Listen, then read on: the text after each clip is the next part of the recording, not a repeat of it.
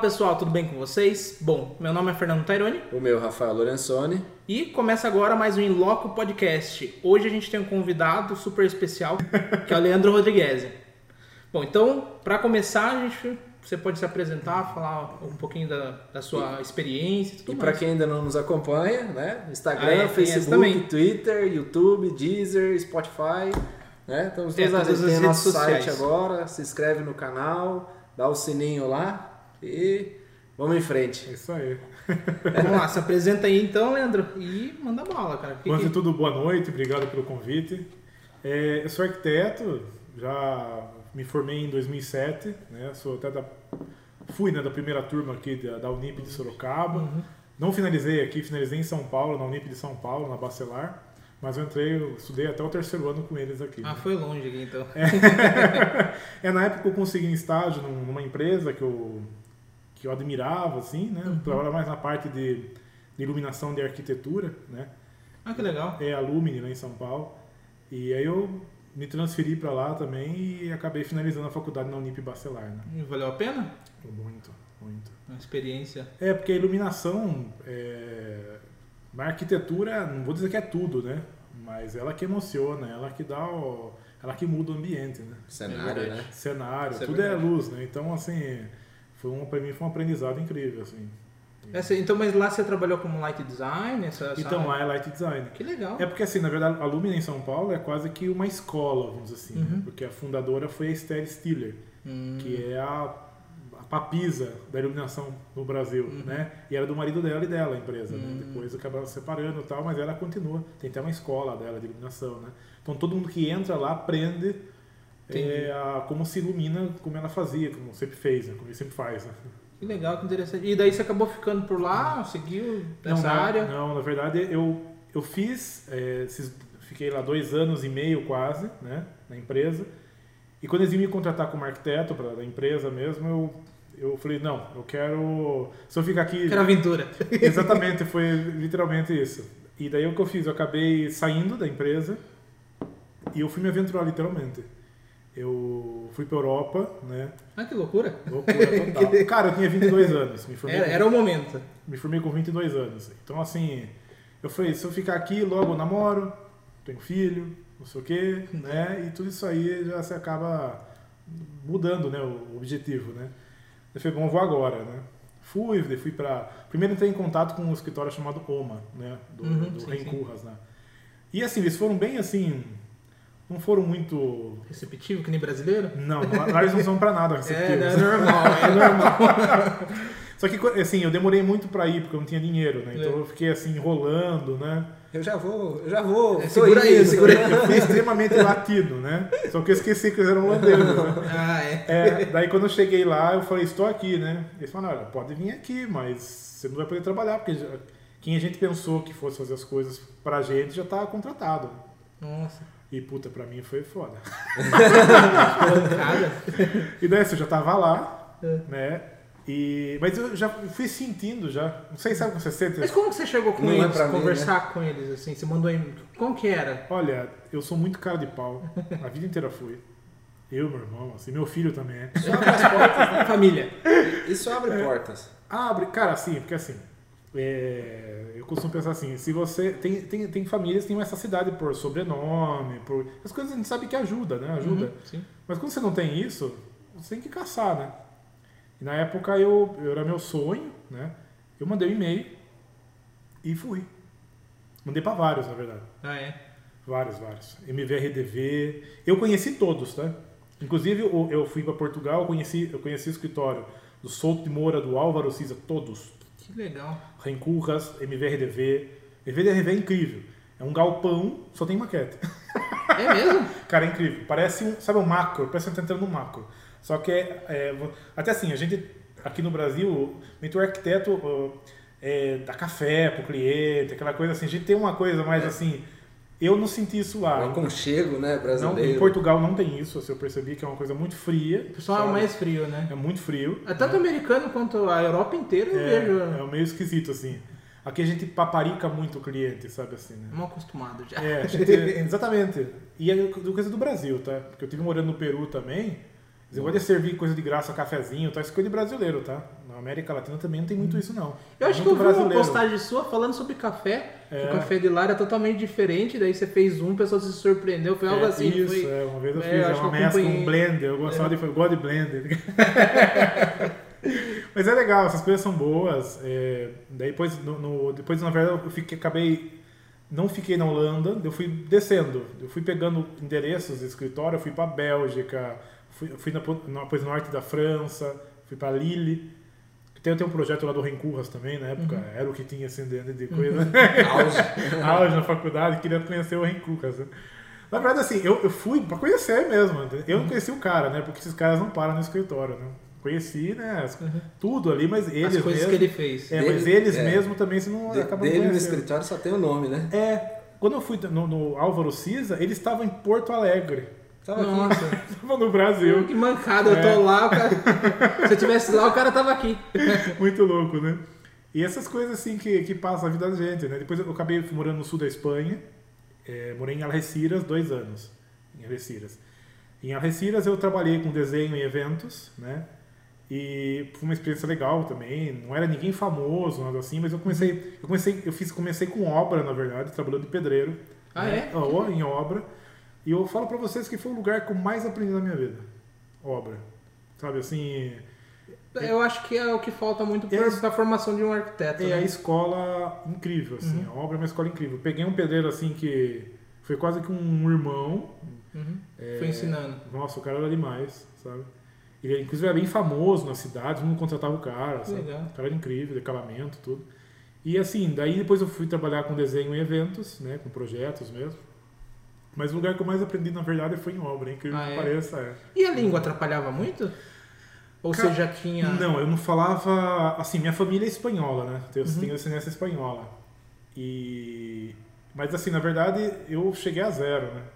Hum. O brasileiro eu acho que sabe falar espanhol, mas quando chega lá, o cara abre a boca e fala, hã? Né? foi desse jeito, foi desse nível, cara. Meu, meu primo me me pegou no, no porto, né? Que para- o ônibus parava no porto lá, né? Uhum. Eu desci, eu desci da, de, de- fui descendo de ônibus, né? Até chegar na Espanha. Isso a gente tá falando há quantos anos atrás? De 13 anos. 13 anos. E é o problema do brasileiro, né? Autoconfiança, chega lá, tá Exatamente. no papo. Eu- eu- cara, e nesse quesito, eu acho que, não, acho que não só o brasileiro, o latino em geral é muito corajoso. É, é cara. verdade. Muito corajoso, cara. Até quando você pega numa obra, eu trabalhei com nego do Uzbequistão, nego da Rússia, um monte de russo, romeno em obra, Nossa. né? Cara, o brasileiro faz qualquer coisa. É sério. Pau pra toda obra. Pau pra toda obra. O, o latino, o latino em geral, o, o- o boliviano, sabe assim, é pau pra toda obra, cara. Tipo, ia ter um, tinha um probleminha lá, se não tivesse um plano, começar um projeto, eles paravam a obra. Não estão esperando chegar um plano. Chegar alguém pra definir. É, O brasileiro essa- vai lá na raça e faz, cara. É muito diferente. Essa questão técnica lá de material, né? Planta, a normativa de lá é mais rígida. Ou... Cara, eu achava mais livre. Ah, é? É, por causa que assim, é, existem é, tamanhos ambientes na Espanha, por exemplo, que são muito menores que as nossas. Lá tem corredores, tem escadas, que no Brasil não ia ser aprovado nem ferrando. E prédio com um idoso morando, tudo. Hum. Você Entendeu? trabalhou mais em residencial, comercial? Não, eu trabalhei com desenho e eventos, fazia eventos. Ah, eventos. Projetos de eventos. Porque como já saí com essa parte de iluminação, Uhum. me aproveitaram meu, meu para pegar esse conhecimento de iluminação mesmo. Ah, Entendeu? sentido. É, faz sentido, é. espertos. É. Depois eu voltei para o Brasil, eu acabei é, começando a dar aula em, em escola técnica no Fernando Prestes, né? Eu dei aula no Fernando Prestes para design, tem um monte de ex-aluno que já até formado em arquitetura, inclusive fez o NISO também, tem um monte de aluno. É, e também depois eu montei meu escritório, tudo normal, né? E também comecei a dar aula na, na Exanc para turma de engenharia civil. Civil, mecânica, parte mais de desenho, de projetos, assim. As partes técnicas. Parte Tem, técnica. tem gente que fala que vai para outros países, Europa e tal, e não, não se adapta a voltar pro Brasil mais. Como que se foi essa?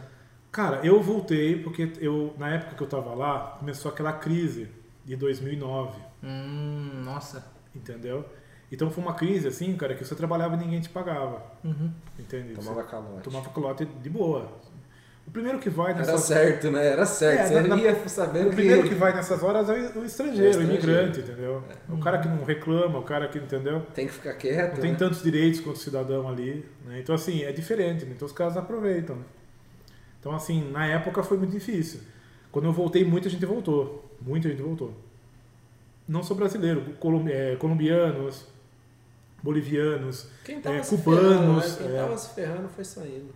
Tinha até um- uns amigos que eram de Cuba e não foram, não voltaram para Cuba, né? Pau, né? quem, que- quem que vai voltar para Cuba, né? né?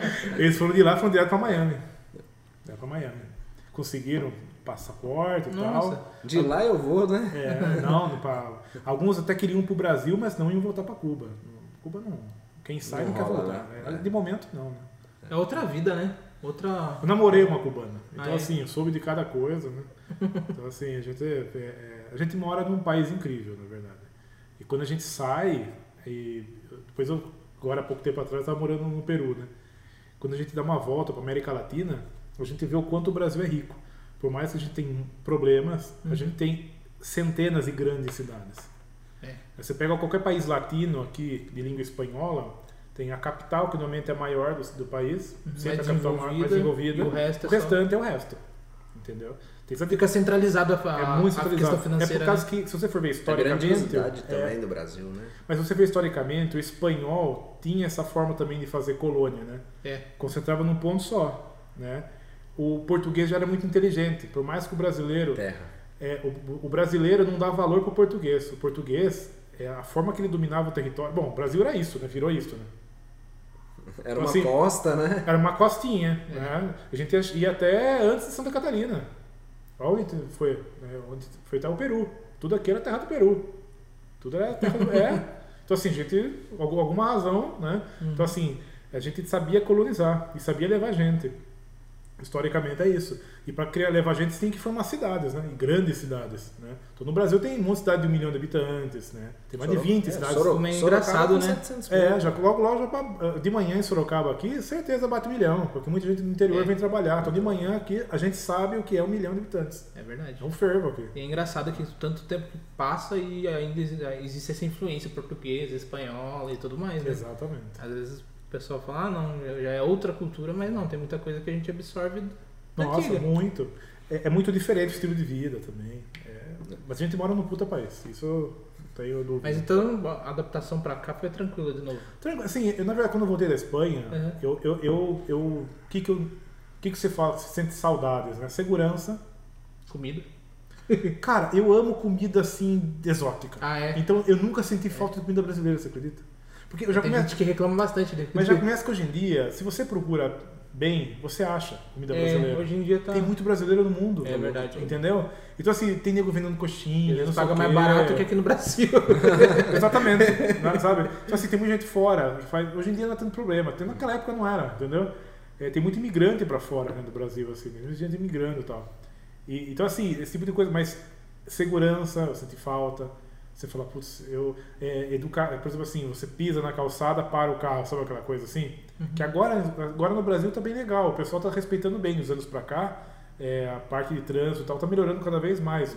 A gente percebe que existe uma, uma ascensão nessa, nessa forma de viver do brasileiro que tá melhorando. Se você sai daqui, você começa a perceber que a coisa melhorou. E É. quem tá fora, anos no Brasil, brasileiro vivendo fora e volta, fala o É. mesmo. Fala, Nossa, Encontra outra coisa, mudou." É, eu acho que a Sabe? globalização ajudou muito o Brasil, Sim, né? muito, muito. Porque deu direito de muito brasileiro viver uma outra vida e de repente valorizar mais e melhorar o que tem aqui, né? Na época da faculdade tinha um, um professor, não sei se foi professor de você, chamava Mário Caldeira, Foi, nossa, história. fez história. Ele uma vez conversando, até fiz projeto O com Mário ele e o de João concurso. Caldeira. É, o João Caldeira é irmão dele. O, João Caldeira não teve aula com ele, só com o Mário. Os dois, in- E, e incrível. o Mário falava uma coisa, gosto é repertório. E é.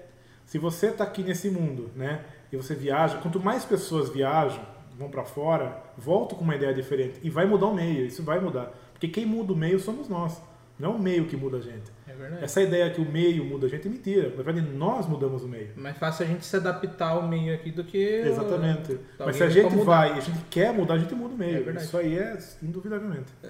Voltando nessa, nessa parte que você comentou, que você deu aula e Uhum. tudo mais, até na parte que você falou sobre a prática né, na profissão, que você aprendeu bastante ali quando estava trabalhando. Uhum.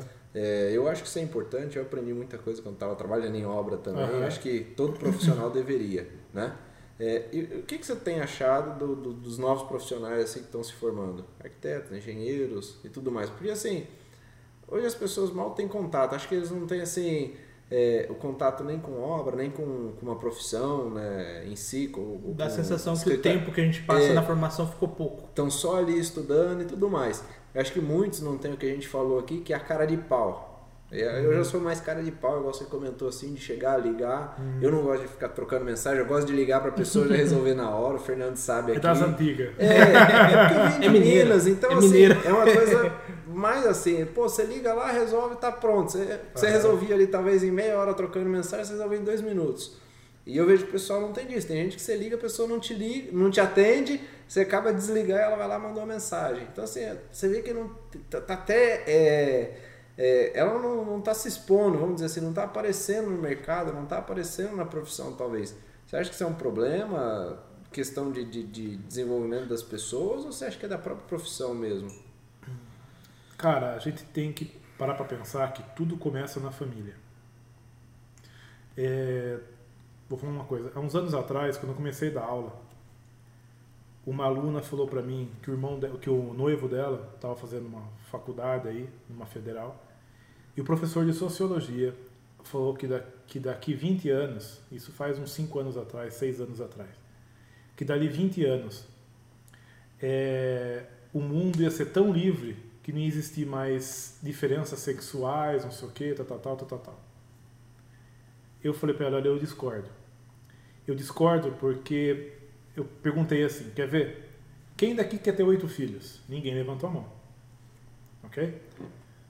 Ninguém entendeu que eu estou falando isso. né? Eu falei, quem daqui quer ter cinco filhos? Ninguém levantou a mão. Quem daqui quer ter três filhos? Duas levantaram a mão.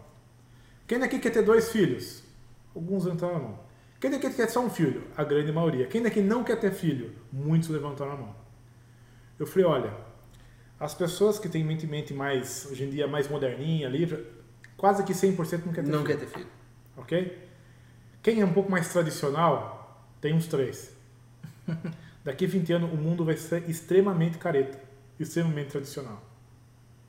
O pessoal ficou horrorizado comigo. Estamos vendo o que está acontecendo com o mundo. É Ou seja, tudo começa em casa. A gente não pode negar. As o que acontece? Hoje em dia as pessoas são muito protegidas pelos pais. As pessoas têm um filho, dois filhos. Entende? Então assim, a criança já desde pequena já é- ela ela não foi criada para ir para a luta. Entende? Tá com Eu- 25 anos, é, morando com os pais. Eu sou não gêmeo tá- e tenho mais duas irmãs gêmeas, somos em quatro. Nossa, Caramba. que curioso. assim, não que eu tive uma, uma educação melhor do mundo, mas é assim, eu graças a Deus tive um exemplo de um pai extremamente trabalhador, de uma mãe extremamente trabalhadora, que sempre correram atrás de suas coisas e que vieram de famílias simples, de famílias, entende? Eu vou taxista, outro era, entendeu? Assim, era, na época não tinha, não, não tinha, não tinha dinheiro. Meu pai fez, faculdade com o suor né, do, do, do, meu avô, que era taxista, vendeu o terreno. Então, assim, esses exemplos te ensinam. Né? O que acontece hoje em dia é que as pessoas têm medo de enfrentar porque elas nunca souberam o sabor da conquista. Entende? Tipo assim, se você. Por que será que aquele cara que é pobre consegue às vezes atingir mais coisas do que aquele cara que teve tudo? Porque esse cara, desde pequenininho, começou a saborear conquista e ficou aqui, ó, gravado no cérebro. Essa sensação, pergunte para um vendedor se ele quer largar o trabalho dele de vendas, ele De nunca vendas. vai querer largar. Ele nunca vai querer é, ter- ficar atrás de uma empresa, não vai. Ele quer, por quê? Porque ele tem esse dentro dele, esse negócio dele que quando ele con- consegue atingir a venda, É o ápice. é o ápice, cara. É tanta endorfina que libera que é prazeroso. E a criança também pode, desde pequenininha. Pequenos atos fazendo ela conquistar. O que acontece é que hoje em dia, já de uns anos para trás, a maioria não, perderam essa, esse negócio por causa exatamente da família. Daí quer culpar a faculdade, quer culpar o professor, quer culpar, entendeu? Ninguém quer, quer olhar para a família. E está cada vez menos olhando para a É família. aquela história, né? Quem faz o ensino é o aluno, né? É o aluno. E quem apoia ele também são os pais. Sim. Entende? Assim, a gente começa a perceber, eu- eu tinha alunos, né? Não todos, assim, mas assim, você percebia que tinha muita coisa que vinha de casa. Entende? Por exemplo, a faculdade não te ensina responsabilidade, pontualidade. Na teoria você já tem que ter ali, né? Isso vem de casa. Exemplo. Entende? Então são coisas. Ah, por que, que o cara não atende? Eu, eu vejo isso aí, eu, fico bravo, tá? Às vezes eu, mando, eu ligo pra pessoa, eu vejo que a pessoa tá online. Ok? Ligo pra pessoa, a pessoa não me, não me atende. Mando mensagem e me responde. E aí quando você vai entrar, tá escrito assim a frase. Por favor, só me ligue se, se necessário. Aí você liga, não Aí você atende. liga e não atende. Porque ela acha que é desnecessário.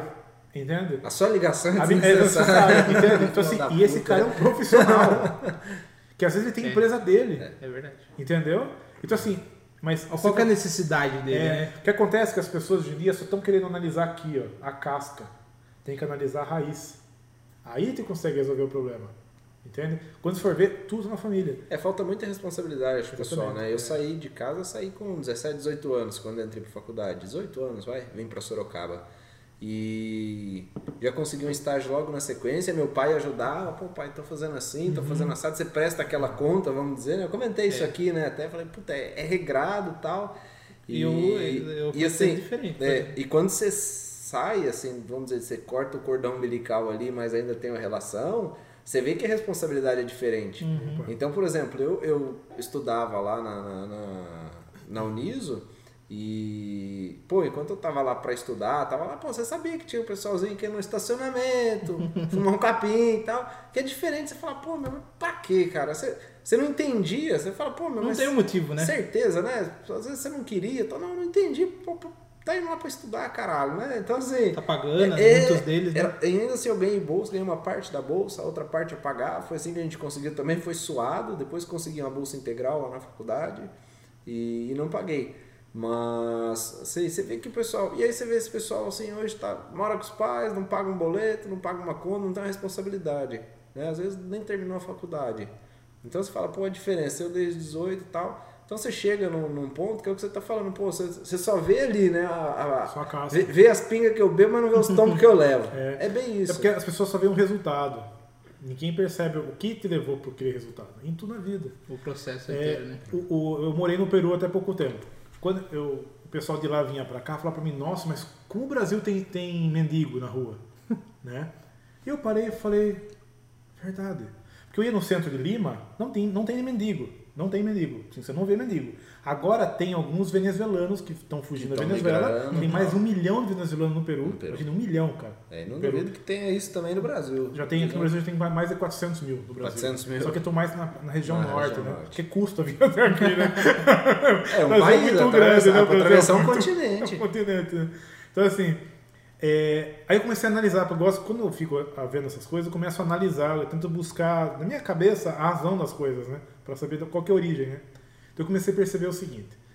Eu lembro, quando eu morava na Espanha, tinha um programa que chamava Callejeros. Callejeros são pessoas de rua, né? Calle, rua, callejeros, pessoas da rua. E é um, um repórter que entrevistava pessoas na rua e buscava a razão por que, que elas estavam na rua. Olha, 99% estava na rua por causa da família. Ela saía de casa e ela não podia voltar para casa. Vaidade, não tinha apoio familiar, entendeu? Estamos falando da Europa. Estamos falando de Madrid. Né? Naquela época era a sétima, potência mundial. Aí você vai para um país latino tipo Peru, ok? Você não vê nego na rua morando. Que explicação tem essa? Tem explicação. Família. Entende? Lá, no começo eu achava estranho porque lá um mora em cima do outro. Eles fazem predinho aqui, o pai e a mãe tá aqui, né? Aí levanta mais uma laje, o filho casou, a filha casa, vai em cima, entendeu? Quando alguém. E eles falam assim uma frase muito bonita, eles falam assim, a família é para apoiar-se.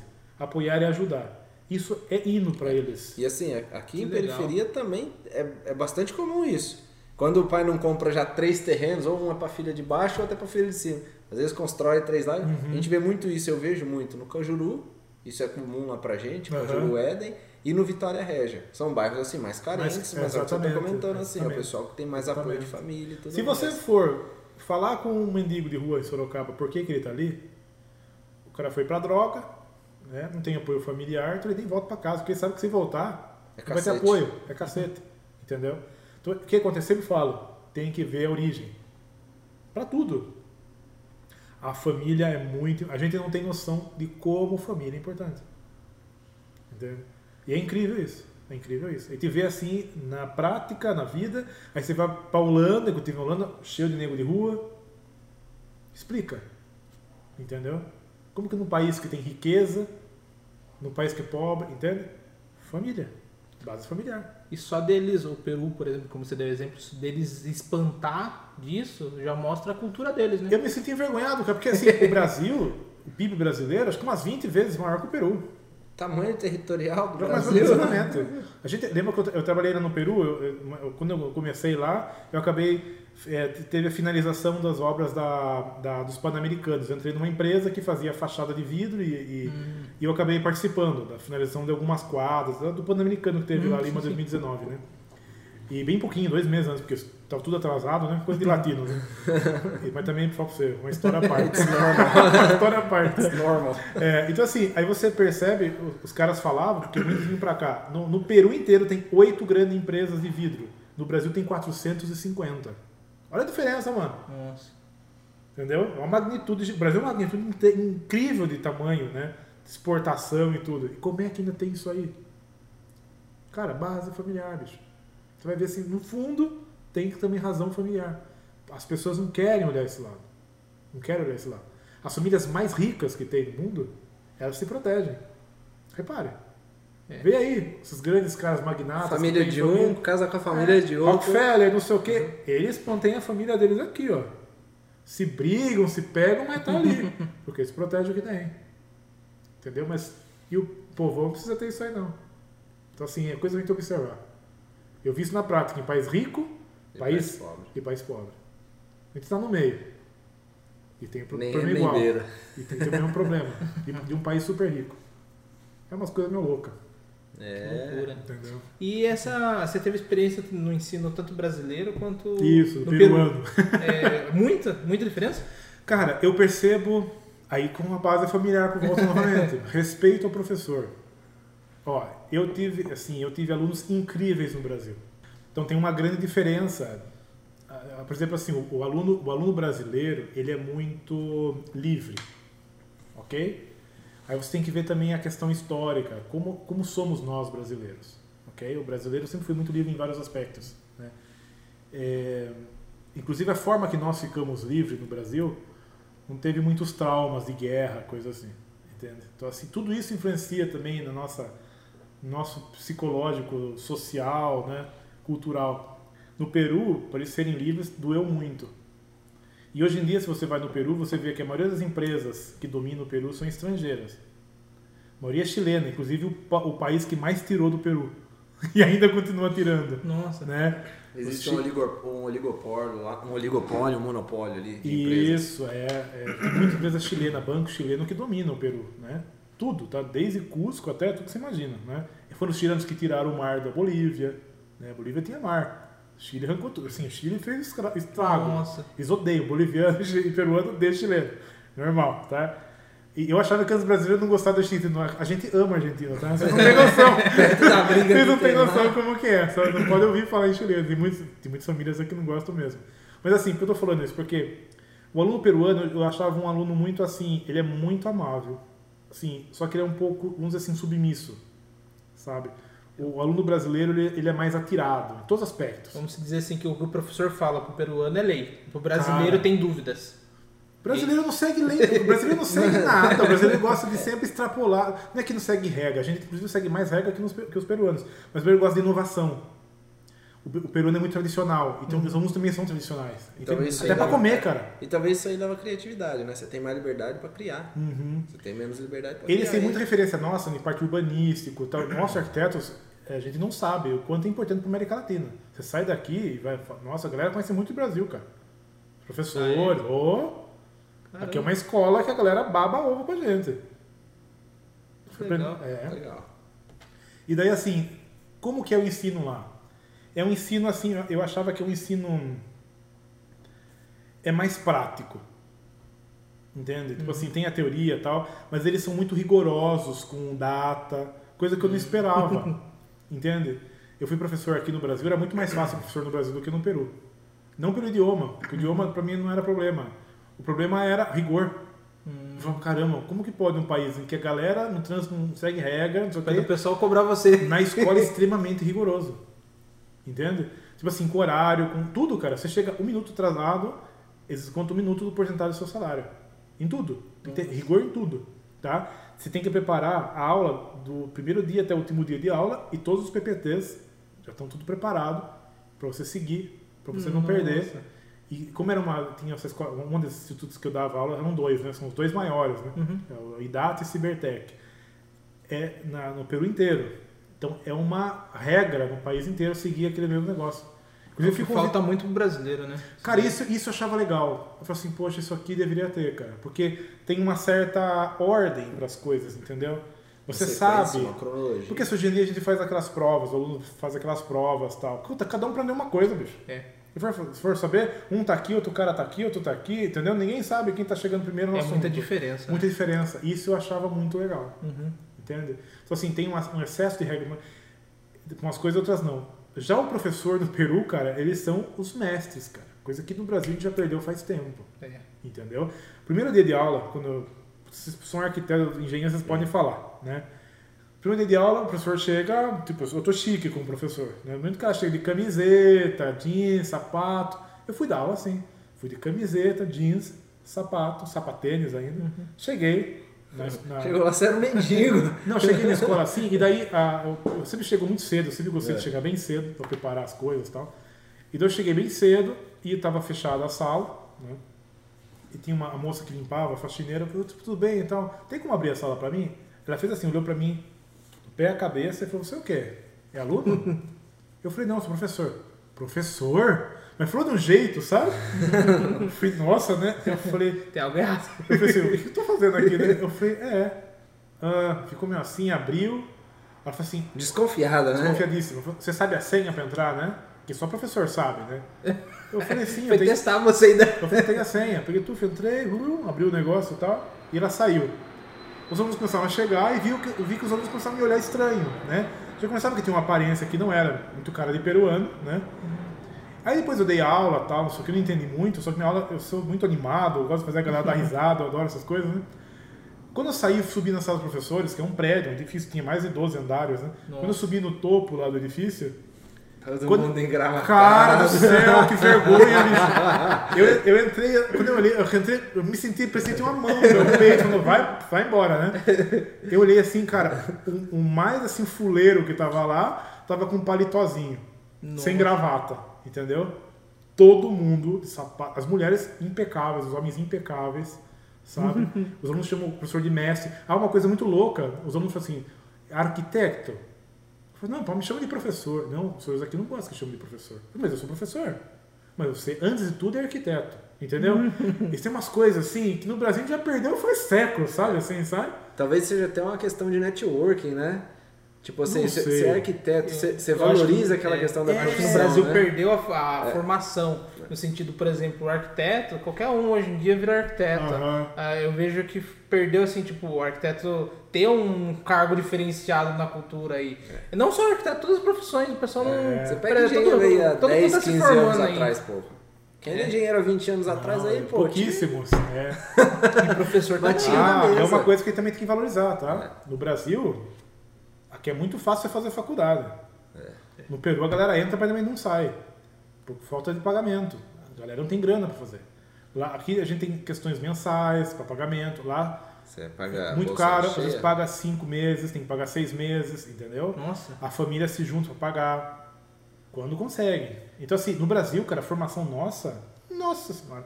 Ah, outra coisa assim, as nossas públicas são de verdade. Sai daqui pra ver. As públicas a maioria paga. Paga um pouquinho, mas paga. Entendeu? Então, assim, a gente tem muita coisa no Brasil que a gente só reclama. É. É, principalmente ah, o pessoal fala muito da saúde, mas eu vejo os americanos que Ah! deu agora. Vá pra América Latina, qualquer hospital, bicho, pra você ver como que é. A gente tem uma saúde ótima, é uma bosta, é uma bosta. É, é melhor, acredita, é melhor que muito país, cara, que tá aqui do lado. Muita chega a conta, né? E muito chega a Absurdo. conta. É. E a conta, entendeu? É absurdo. Eu tava, eu tava trabalhando, já fazia três meses no Peru. Eu comecei a passar mal, de, de- eu achei que isso fosse um problema de pressão, coisa assim. Eu tava nervoso, eu com uma empresa que eu tava trabalhando lá, eu até saí por causa disso. É muita dor de cabeça. Aí eu peguei, sabe aquele cara, aquela empresa que não te dá nada em troca, só te dá dor de cabeça. Eu falei, não, chega, né? Diego quase morreu, eu falei, não, tchau, né? É só, é só quando liga o alerta que a gente É. se toca, né? Aí eu fui pro hospital público, não me atenderam. Porque faltava um dia para gerar um mês, um, para gerar três meses, que o governo era obrigado a me dar atendimento gratuito. Sério? Porque eu também pagava o governo, eu tinha que pagar o hospital por mês. A minha empresa pagava o governo. Se eu estou desempregado, eu não consigo ir no hospital. Só se estiver trabalhando. Isso é peru, tá? Nossa. Você Se você consegue for sem trabalhar, você tem que pagar. paga o governo. Toda empresa paga o governo para poder. É obrigatório por lei. Mas e aí? Daí não teve atendimento? Você teve que Tive no pagar? particular. Nossa. Na verdade, assim, me chamaram daí. Eu entrei, o médico falou, pelo amor de Deus, não falei pra ninguém que tô fazendo isso. Desse jeito. O cara falou assim, o que, que você tem? Ah, dor aqui na nuca, tá latejando, não sei o quê. Achei que tem que fazer um derrame, tá? Aí o cara ficou meio assim, porque o cara viu que podia ser várias coisas, né? Imagina você tem que internar esse cara aqui, É, né? aí o, cara, o cara me deu um remédio assim, falou, toma, toma isso aqui, né, pra ir, e vai pra outro lugar. Eu Nossa. tomei ali mesmo, né? Mostra, mostra grátis do cara assim. Eu saí dali e fui pro hospital particular. né. Daí eu só tomei um soro, agora pra relaxar, uma coisa lá, fui ver, no fim era nervo, né? Estresse. estresse, estresse de trabalho. Então assim, é, é, é muito diferente, cara. Aqui se um estrangeiro vem, o cara é atendido. É. Em qualquer posto, em qualquer lugar. A legislação da por lei. brasileira, né? A legislação brasileira é muito protecionista, entendeu? É. Sabe? Mas tem um excesso até o negócio, entende? É que a gente não sabe. A turma tá aqui e vai estar reclamando, porque sabe que tudo que dá, a pessoa vai reclamar ainda, né? É verdade. Mas é só que precisa viver pra. pra... Cara, isso que eu falo assim, eu acho que daqui, acho que não tenho certeza, daqui 20 anos o Brasil vai estar muito melhor do que agora. Por quê? Porque hoje em dia as passagens são muito baratas para viajar, as pessoas saem do Brasil, né? As pessoas viajam, antigamente ninguém saía do estado, agora vai para o Nordeste, vai para o Sul, entendeu? Hoje em dia tem internet, tem troca, hoje em dia você consegue conversar com gente do mundo inteiro. Tudo isso faz com que as coisas melhorem. Eu, eu, eu vejo assim, entende? Eu não consigo ver um terror do futuro, não, eu consigo ver melhor, cada vez melhor, mais bonito, melhor, sabe assim? Então, assim, quando você vê, você vê, poxa, isso aqui vai melhorar, isso isso aqui o pessoal vai começar a valorizar coisa que não valorizava antes. Entende? Eu acredito nisso.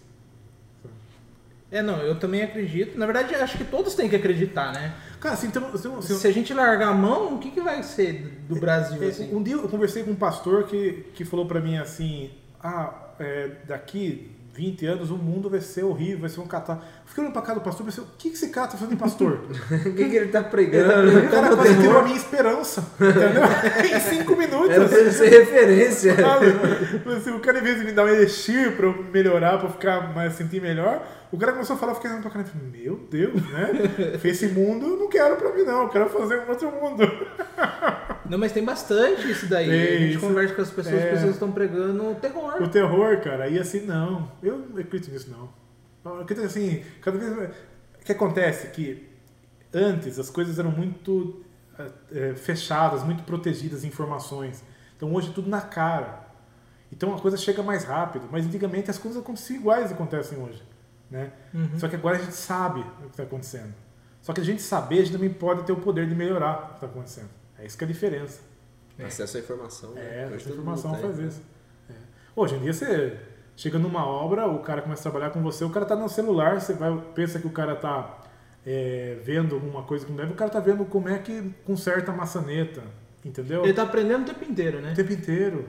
É verdade. entende? Então assim, Basta saber usar. basta né? ele usar a ferramenta pra vendo? tudo. A A gente vida é está assim. fazendo em loco justamente, Justamente por isso. isso. É. A gente percebe que as pessoas hoje em dia, elas, é, elas até aprendem de uma forma antiga, mas muito mais, elas complementam a informação com redes É. sociais, com é, YouTube, e assim vai. Eu, por exemplo, escuto os episódios aqui, coloco no Spotify, vou fazer um orçamento e fico falando, opa, aqui a gente acertou, aqui a gente errou e tal. Então, assim, é. é quando a gente faz, você põe no carro ali e vai embora, deixa tocando e vai tendo acesso à informação. Foi o que a gente É. falou do Gustavo aqui também, mercado é, financeiro, né? Mercado de trabalho. É, na verdade, acho que tem outras áreas também É. que está abrangendo as nossas áreas de arquitetura, construção Opa. civil, que na verdade é um dos mais importantes para o desenvolvimento de um país, né? Com certeza. Então a gente tem que, coisa. é, principalmente marketing digital, eu vivo escutando, não é minha, minha área, mas é importante pra gente. A gente fala, por exemplo, agora da, da- dessa pandemia, né, que teve, vamos dizer aí, e a primeira coisa que tá voltando, o que que é? Construção civil. Tá bombando, tá faltando material no mercado, tá um problema, você tem. Todos os setores, É. assim, Hoje- MDF, é, daí ferro, É, hoje aço. fui comprar um material hidráulico, pô. Ele falou, Rafael, eu tô com um pedido pra chegar dia, dia 30 de outubro, 30 do 10. Se chegar. É que as empresas desaceleraram. né? Desaceleraram. Não podia fazer nada, É, né? Tem que então, assim, mudar É. é. funcionário. reduz funcionário, né? agora tá É, recontratando, revestimento colocando mesmo, o pessoal escala. tava falando que desligaram fornos. É, É, Desligaram fornos Claro. e não desligaram todos ainda. Tem empresa grande que falou, vamos manter dois, porque demora muito para aquecer. É. Demora meses. Eu não sabia dessa história. Eu fui ver por que, que tá faltando Caraca, material, né? é. Nessa... Aí, por exemplo, tem a. Eu não lembro agora a empresa, mas tinha. Acho que a Portinari. Tem oito fornos. Aí deixaram só dois. Porque falaram, ah, vai reduzir, pandemia, não sei o quê. Só que diz que parece que demora no mínimo, no mínimo 90 dias para um forno chegar em temperatura. ápice. Isso. Meu Deus do céu. E daí você gasta muito mais material de queima, enfim, de tudo. É que hoje tem fornos mais modernos, mas eles estavam explicando lá. E o forno, ele, por mais que você desliga, ele não pode chegar a zero, porque senão trinca tudo. Aí eles explica- explicaram assim, então pra gente Manter equilibrar ele essa temperatura, eu não posso tacar fogo assim, no máximo de cara, porque vai trincar, então vai ter aquecendo por etapas. É aí que deu ruim. Isso aí vai ser, esse material de construção civil vai ser igual ao Cogel. Começou o negócio, o Cogel tava lá na prateleira, 10 conto, todo mundo comprou. Jogava 50, todo mundo comprava. Jogava 100, todo mundo comprava. Hoje tem aí na prateleira 8 reais, tá sobrando. Sobrando. É, todo mundo produziu, né? É a questão do. Porque não, não tava preparado pro que chegou. Claro, ninguém tá a, mesma, preparado. a mesma coisa agora voltando, ficou sem estoque. A gente tá voltando, tá começando a crescer, tá todo mundo comprando, porque tá com o dinheiro parado, começou uma obra, começou uma reforma, não quer parar. Ah, o aço que tava 30 tá 40, estão comprando. O, cimento tava 20, tá 30, estão comprando. É 30% a mais, mas estão comprando. Na hora que isso aí começar o mercado cons- conseguir atender a demanda, né? Aí a coisa começa a voltar e normalizar, estabilizar. É, Eu acredito que é, o mercado vai começar a normalizar lá por fevereiro. Fevereiro? Eu acredito. Eu falei dezembro. É. Amém. Amém. Bom, eu acho que três meses amém. aí as coisas normalizam. Você está mais. Eu tô mais Otimista. pessimista do que. Eu tô otimista, eu tô otimista. Amém. Eu não, acho mas que- eu acredito que sim também. Eu acho que vai ferver esse ano, no sentido eles vão ser. O pessoal É. vai se movimentar, mas indo até dezembro o mercado em si de construção, no meu ponto de vista, vai bombar. Eu acho que vai Daqui pro final de Eu ano é final é. de ano o tempo inteiro. Eu não tô dando conta de orçamento. também não, tô dando Graças conta de a Deus. orçamento. É, não, Graças é a assim Deus. mesmo. Tá estranho. Eu falei, tá estranho, Mas, vamos aproveitar. Ó, essa bola eu cantei também no comecinho, quando começou. É, eu, até come- eu até postei no Facebook, bem no comecinho. Coloquei assim, acho que até o Jean Reis, você conhece o Jean Reis, Uhum, sim, né? Que é, aí ele, a esposa da Flávia, não sei se conhece, também era da- das primeiras turmas da, da Unip, né? Ele comentou embaixo, Deus te ouça, né? Esse ano começou muito bem, né? É, Terminou ano passado, é, começou esse ano exatamente. muito bem. Aí eu coloquei assim: as pessoas ficarão em suas casas, vão começar a olhar para casa e começar a ter ideia.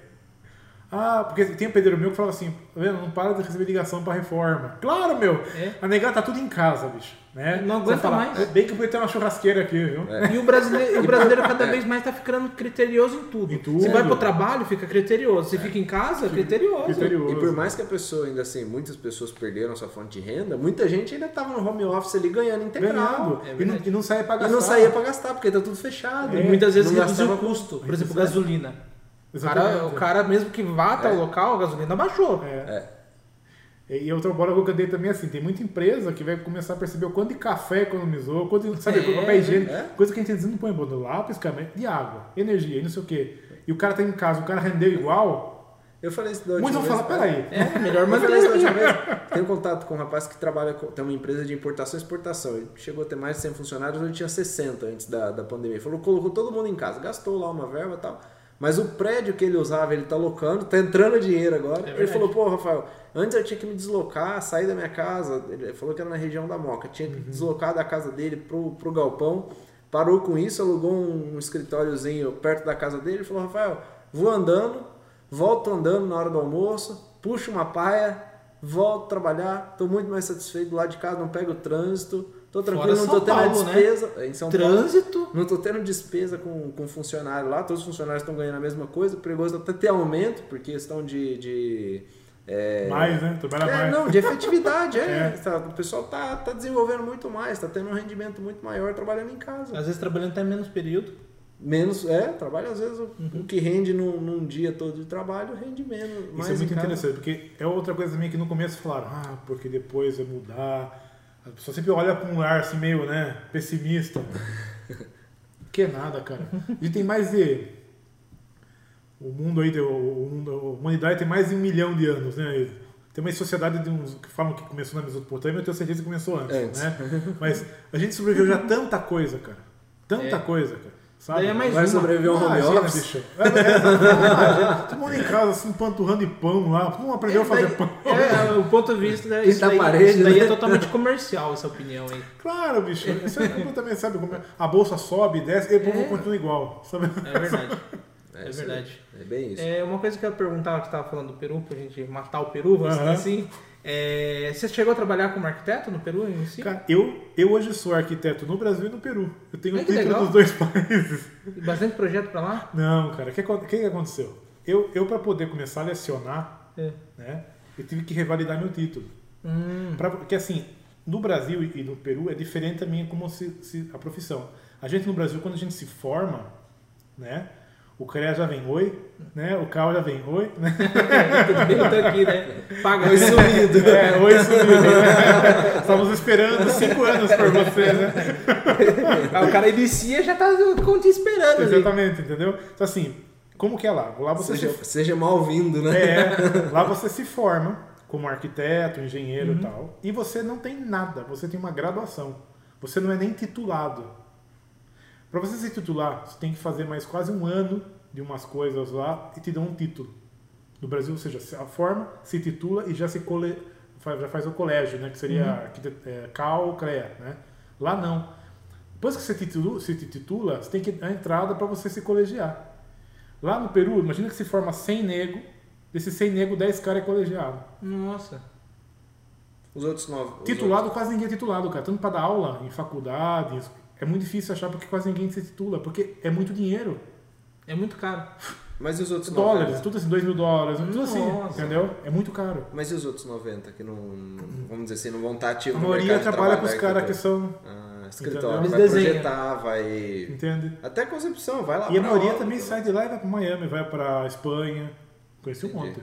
Entendeu? Que Que sai de lá, sai de lá. E aí pega o título de outro lugar. Não, Oi. porque o cara sai de lá, um arquiteto na Espanha ganha, um desenhista na Espanha ganha mais que um arquiteto no Peru. Entende? Então o cara vai, o cara chega lá para um escritório, eu sou arquiteto. O cara é arquiteto. O cara chega aí para desenhar. O cara é desenhista. Entendeu? Mas ganha mais. O objetivo dele é manter a família, mandar dinheiro. É, um ajuda o outro lá, entendeu? Todo peruano tem um, um- alguém fora do Peru. Alguém te esperando, né? É, é incrível, né? Toda a família tem essa realidade. Então, assim, nesse quesito, o Brasil é melhor. Você sai da faculdade, você já pode começar a trabalhar, bicho. É, tem os pontos de vista também, né? É, é que assim- Vai chegar uma hora que o mercado vai. Não que vai saturar, mas acho que tem- teria que ter um controle maior de qualidade. Eu só acho que o Brasil peca num quesito. No Brasil tem muito engenheiro e pouco técnico. Entendeu? Se for para a Europa, tem muito técnico e, E pouco, pouco engenheiro. engenheiro. É verdade. Porque o engenheiro tem um. O engenheiro é, assim, hoje em dia um engenheiro mecânico faz engenharia mecânica e vai para uma linha de produção, de fábrica. O cara chega lá cru, completamente cru. O cara que está na linha de montagem, ele olha para aquele moleque que se formou, né? O cara, tá linha- o cara pergunta coisa só para tirar um sarrinho, né? O cara não sabe nada. É por quê? Porque esse cara é técnico, ele sabe muito mais, tem vivência. Mas o cara, o engenheiro, você acha que na faculdade de engenharia mecânica o cara tem aula de, de usina? Não tem mais essas coisas, não tem mais essas coisas, entendeu? É muito mais assim a parte do cálculo cerebral do que a prática.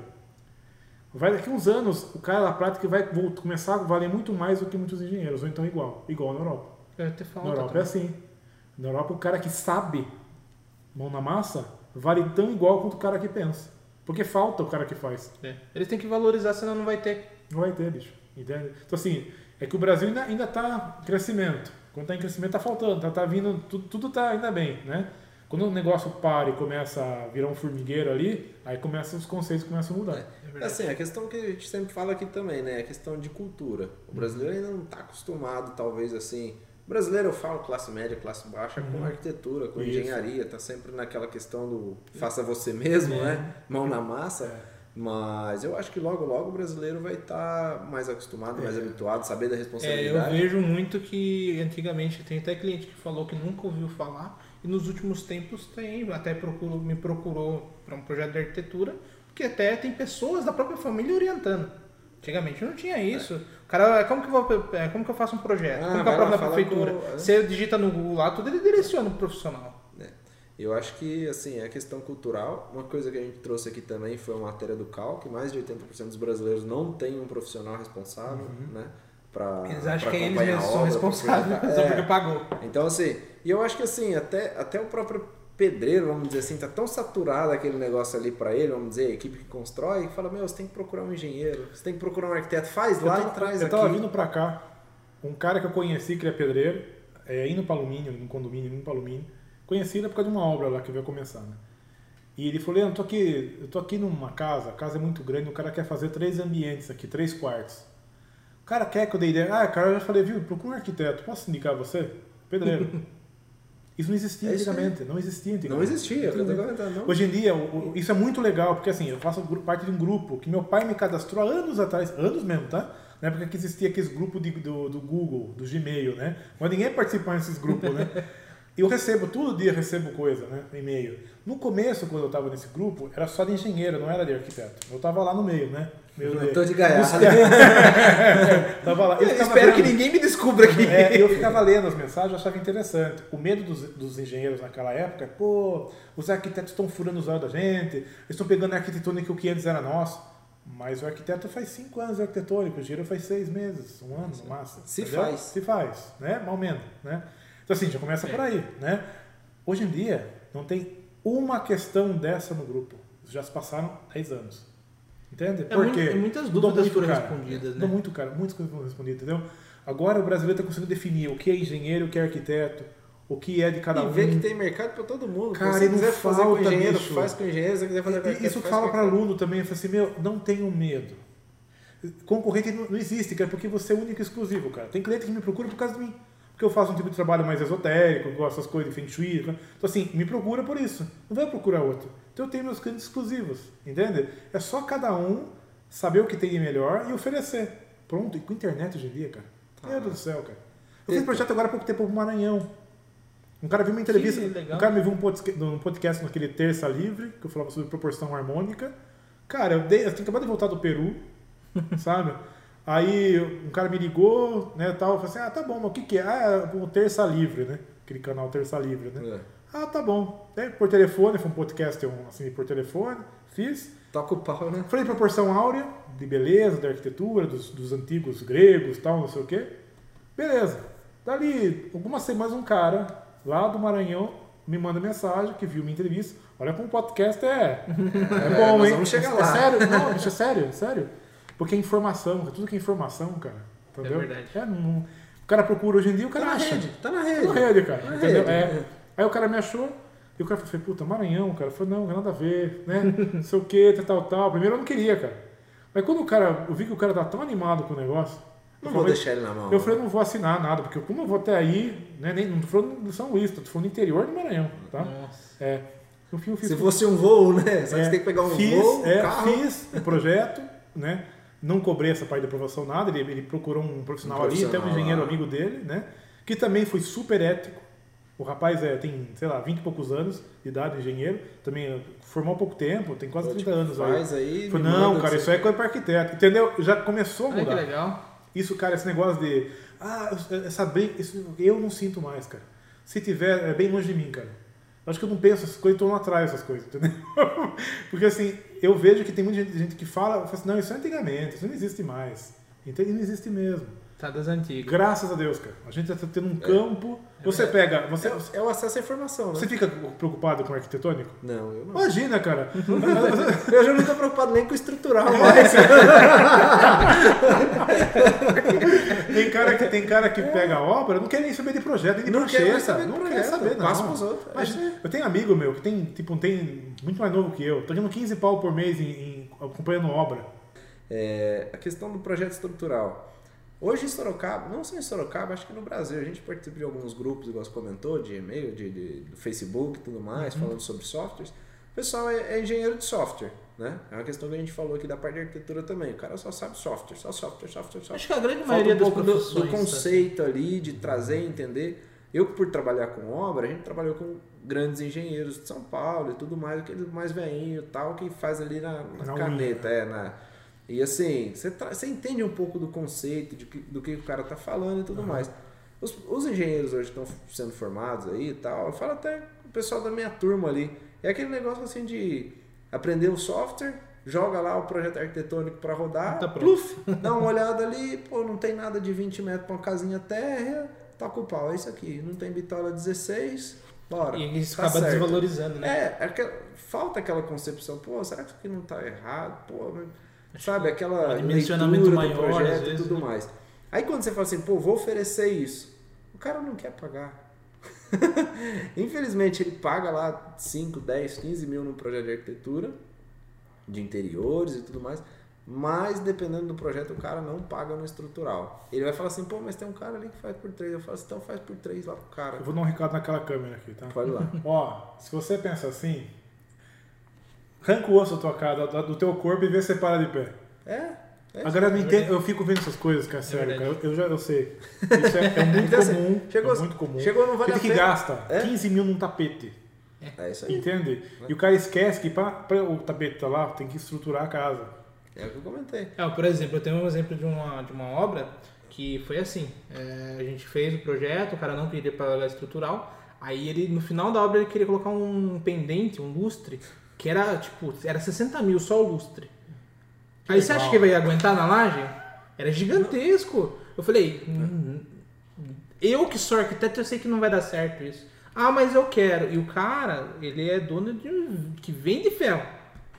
Não vou nem citar nome, mas ele vende ferro na região inteira aqui. E ele não quis pagar um projeto estrutural. E na hora de colocar um pendente que ele queria, que era o sonho da esposa dele, não teve como. É, tem, tem coisa, é complicado. Tá prostituído. O mercado tá prostituído ainda. Ainda. É, eu, sinceramente, que que eu, como é o meu processo, tá? Eu atendo cliente e tal. Eu, assim, olha, 99,9% dos meus clientes são meus amigos, cara. Assim, se tornam meus amigos, graças a Deus. É. Isso eu não posso. E o legal é da indicação, né? É, cara, e quase cara, nem faço propaganda, sabe? Porque assim, não precisa, entendeu? Você tem amizade, você vai, né? Sempre eu falo, olha, primeiro topográfico, entendeu? Todos fazem topográfico. Eu, eu já me ferrei de não fazer isso. No começo de carreira, pegava aqueles clientes mais. Quando você está começando, né? Você fica aquele medo de cobrar, Você não fala assim, sei o pô, quê. meu, você tem que contratar Tudo tem medo de tem que contratar né? isso. O cara fala, pô, meu, Hoje arrumando eu já falo o que tem que fazer. Entendeu, cara? Porque se for ver, cara, é barato. Mas sabe o que, que eu acho? Perto da obra, cara, é muito barato. Não, tudo, todo, toda questão de projeto, pensar é barato É demais. barato, cara. Se for para pensar, é. E uma coisa que eu penso também, é, no geral, é, o brasileiro em si, qualquer profissão, eles têm medo de se posicionar. Opa. Boa. Então, por exemplo, eu tenho medo de falar para a pessoa que ela vai pagar. E não, eu sou o técnico da história, e não ele. Uma coisa que eu aprendi nessas andanças, né? O brasileiro na faculdade de arquitetura, não sei de engenharia. Engenharia não, porque eu já devo pra engenharia, eu sei que engenheiro já gosta de dinheiro. É número, com é dinheiro, número. é isso Número, aí. bicho, os caras É aprendem isso isso. aí. O negócio é Excel, é, coisa É assim. isso aí. O arquiteto, cara, vou falar, é... a gente aprende quem tem um artista. É a maior bosta que fizeram no mundo. Eu costumo dizer que o arquiteto é, o, é, o- é a parte. É, como que é? O psicólogo da, da, da, da arquitetura, da construção. É, mas eu assim, penso dessa forma, é, mas muita gente acha que é arte. É, mas assim, a gente tem um lado artístico, tem um lado técnico, a gente tem uma mescla, né?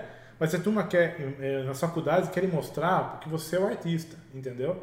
Você é o cara que é o dono É da. o Picasso. É, o- é o Picasso, entendeu, cara?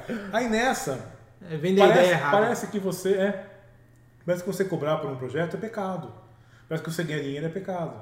Entende? Parece que, entendeu? Fica assim. É ah, aquela, mas aquela história até que parece que se espera morrer pra dar valor também, que é, é Depois, um pouco da arte. é, depois de alguns anos, cara, trabalhando e tomando na cabeça, um dia chegou um, um casal no escritório e começaram a conversar. Eles queriam fazer quatro casas e queriam me pagar só por uma. Mas queriam que eu assinasse para quatro as casas. quatro. É. Né? Falei, olha, comecei a explicar como que funcionava, a responsabilidade técnica, tal, não sei o quê. Daí não adianta, porque o cara vai com a ideia fixa, né? Daí eu falei, olha, comecei a falar como que era, tal, tal, tal. Daí, o que acontece? O, o, cara, o cara vem com essa, essa mentalidade que, tipo assim, ah, é uma ideia. Entende? É um desenho. Quando o cara falou pra mim assim, mas você vai cobrar isso só pelo desenho? Eu falei desse jeito. Ah, peraí, isso aqui é um desenhista? Catei, virei. Que eu tô de um amigo meu. sabe? Que é arquiteto e quando eu tenho enrosco eu passo para ele e quando ele tem passo para mim, eu um das desculpa pro outro.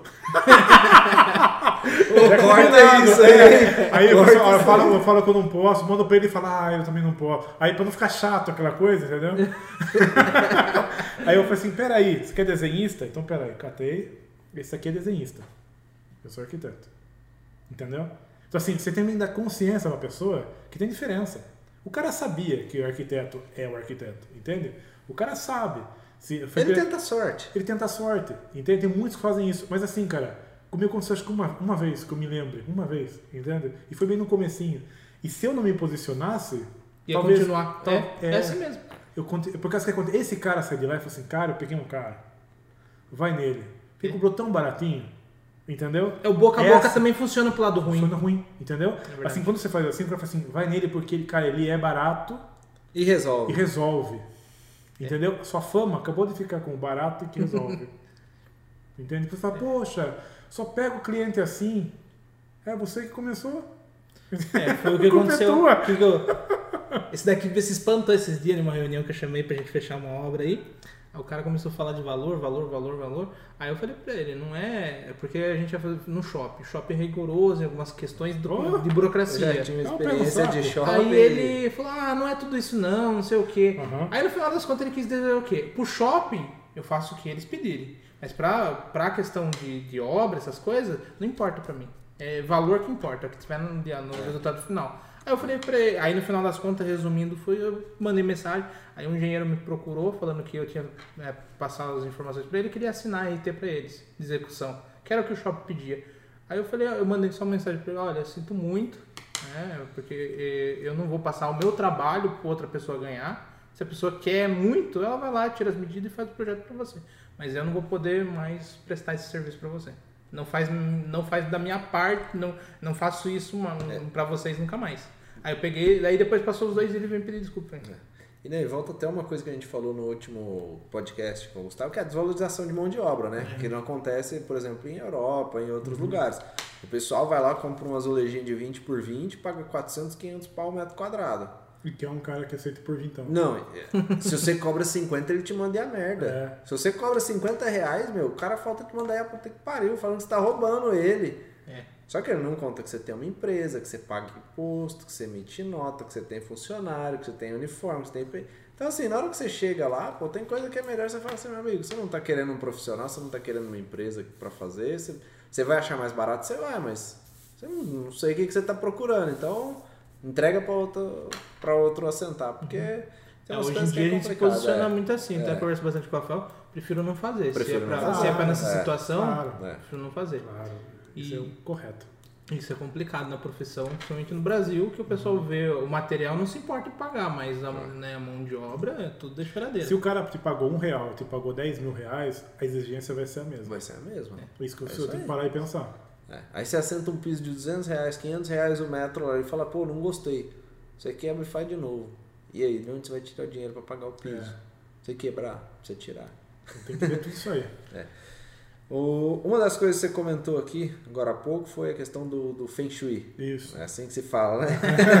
Até fica meio assim, Quando, é, né? quando o Fernando falou, eu falei, poxa vida, pô, legal, eu gostei. Que- que é escuta- A gente escuta muito e tal. Falei, vou procurar. Aí procurei o perfil lá, falei, pô, esse cara aqui é mestre, é professor, arquiteto, é, é radiestesista. Eu Falei, caramba, meu. A gente até fica meio Eu perdido assim, meio, nossa, existe Aí, tudo isso e eu é. não sei. É, mas é uma coisa que vai ligando na outra, a gente Isso, até é. comentou aqui. E a gente escuta um cliente ou outro falar, pô, eu não gosto de cozinhar de costas pra, pra janela ou pra porta e tudo mais, né? Pra visita que chega. Aham. E a gente queria entender um pouquinho do, do Feng Shui. Isso daí você vai dar isso aí, aula é. agora, pode falar tudo. Microfone aberto. É, é o momento. Cara, assim, o Feng Shui é, é milenário, é uma técnica milenar de harmonização do, do, do- da onde se vive, né?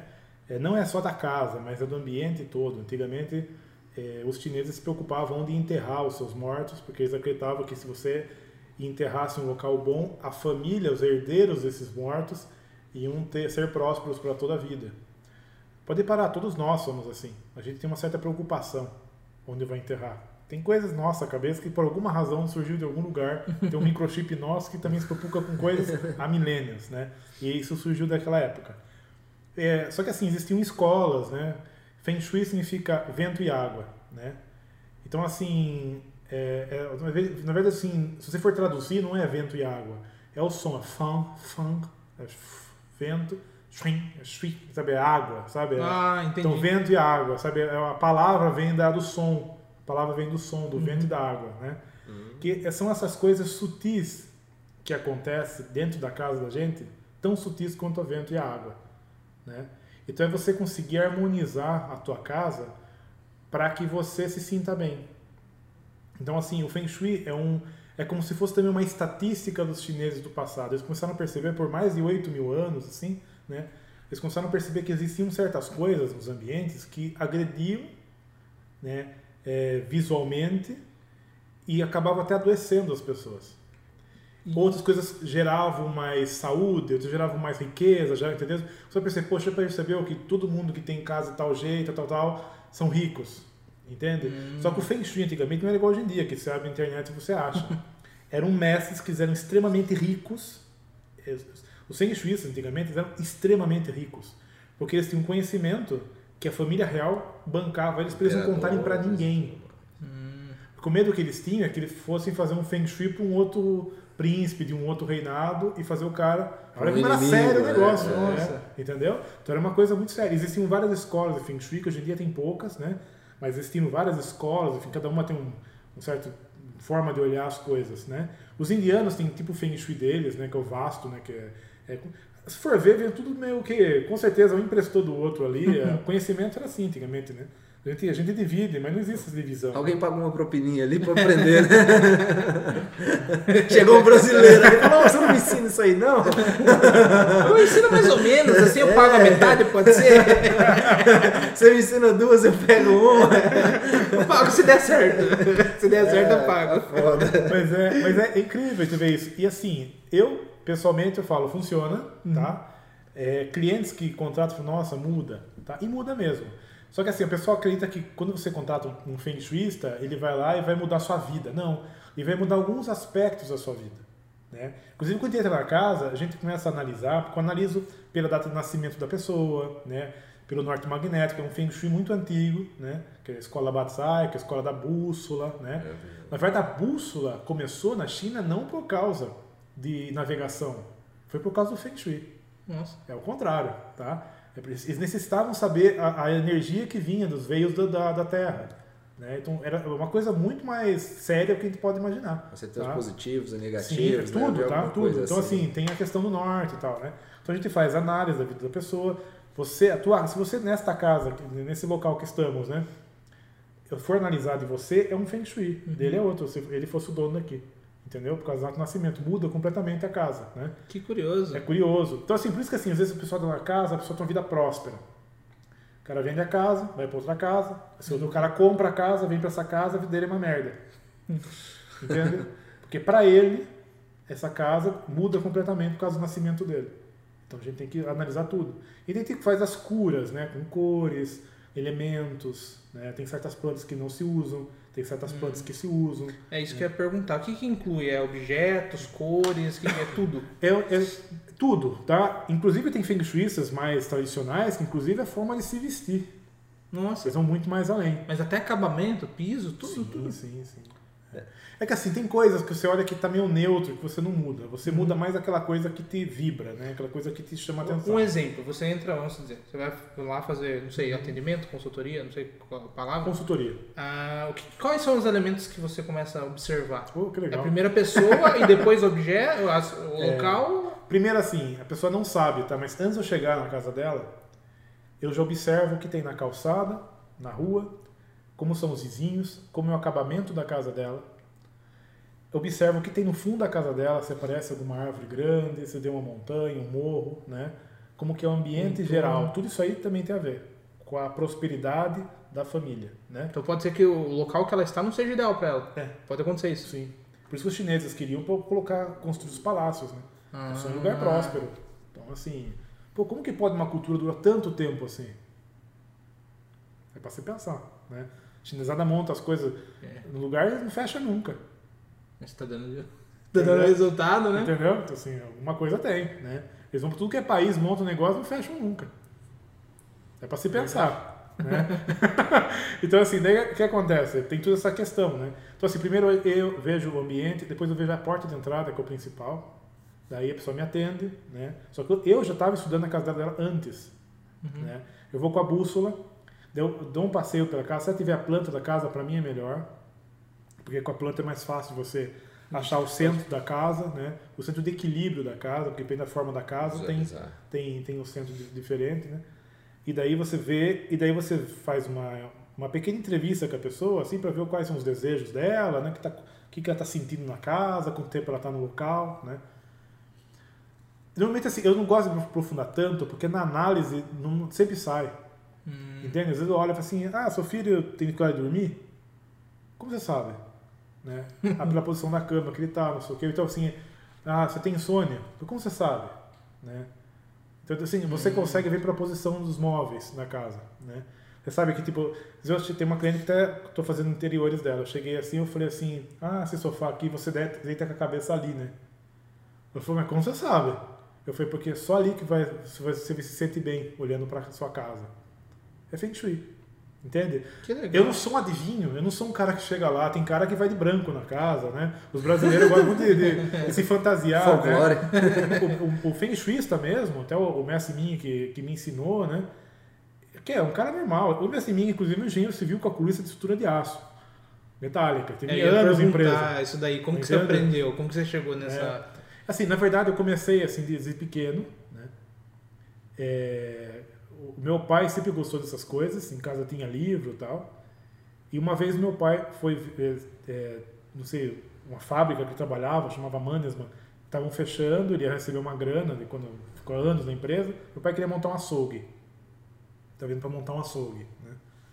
Aí ele soube que tinha um lugar, acho que foi no Central Park, não sei onde, que tinha um lugar estavam vendendo, alugando a área, não sei o que que era lá. Meu pai foi ver para montar esse açougue. Ele tava eu, meu pai, meu avô e meu irmão no carro. Meu pai estava subindo assim a rua. Quando ele estava chegando assim, tava o açougue na frente, meu pai falou assim: "Ah, aqui não". É mesmo? Desse jeito. Eu falei, por quê?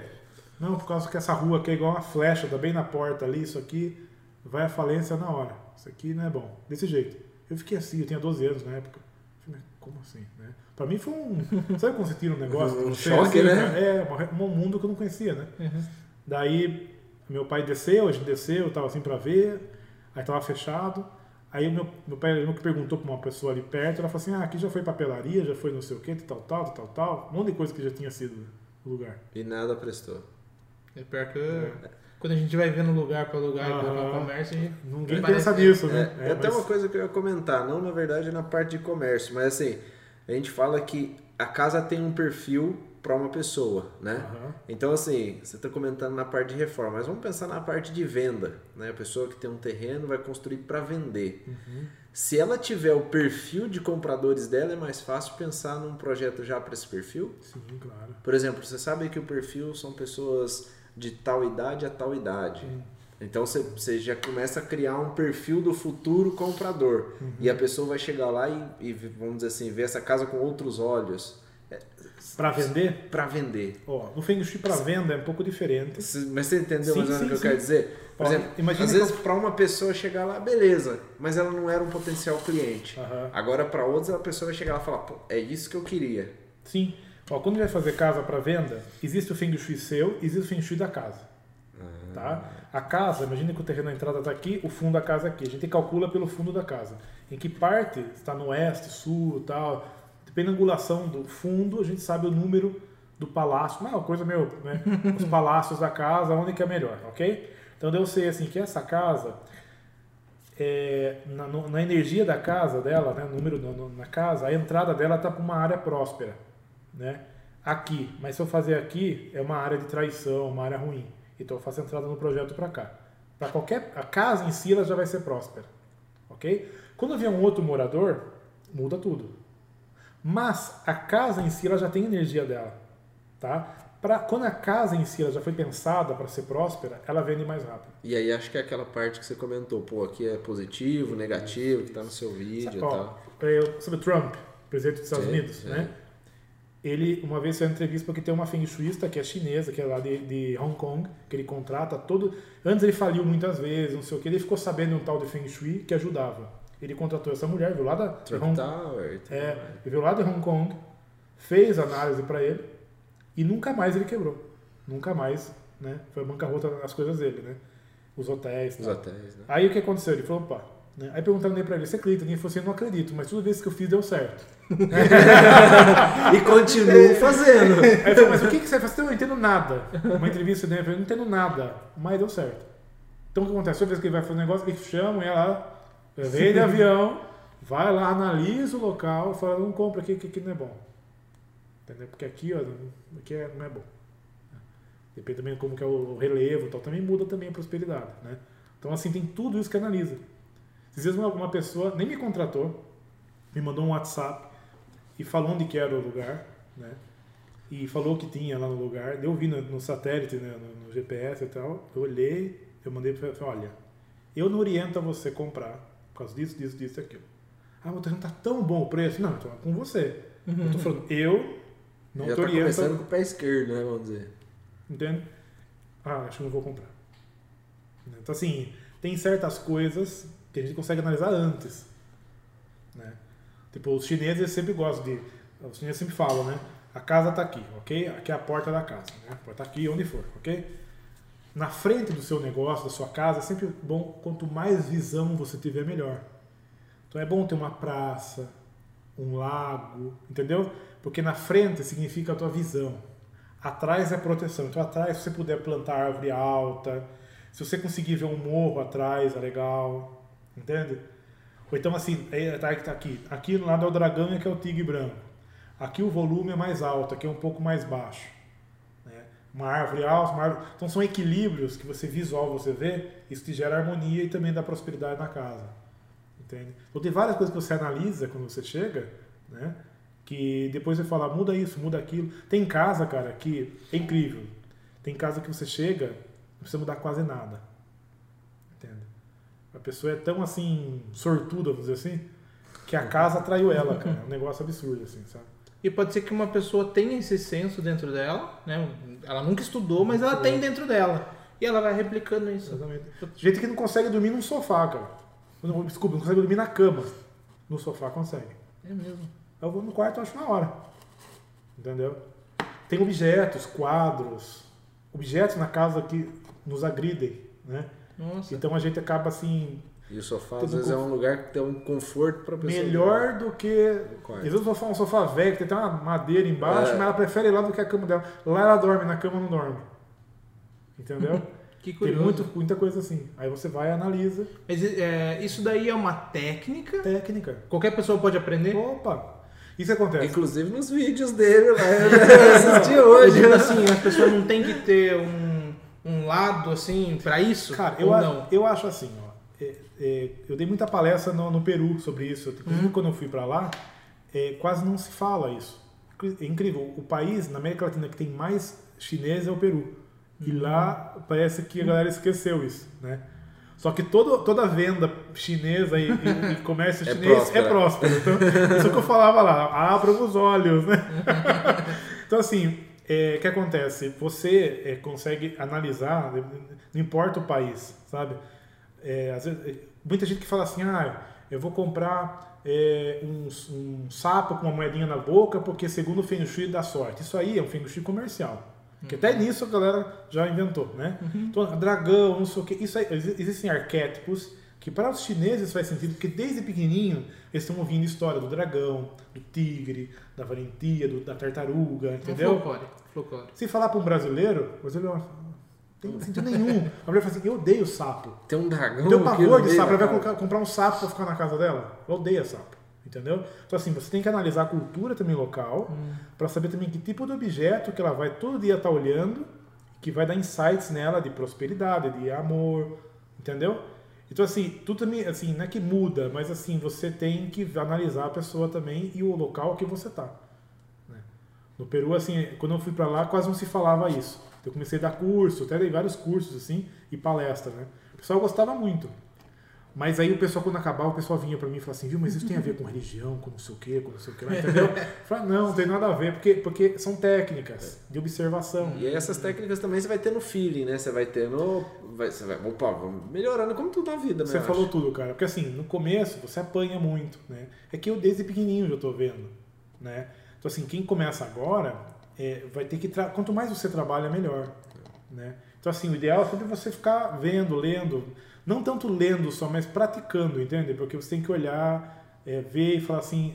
Muda, começa a mudar o quarto, começa a mudar a casa, né? Ver o que está melhorando, né? Que aspecto que está melhorando, né?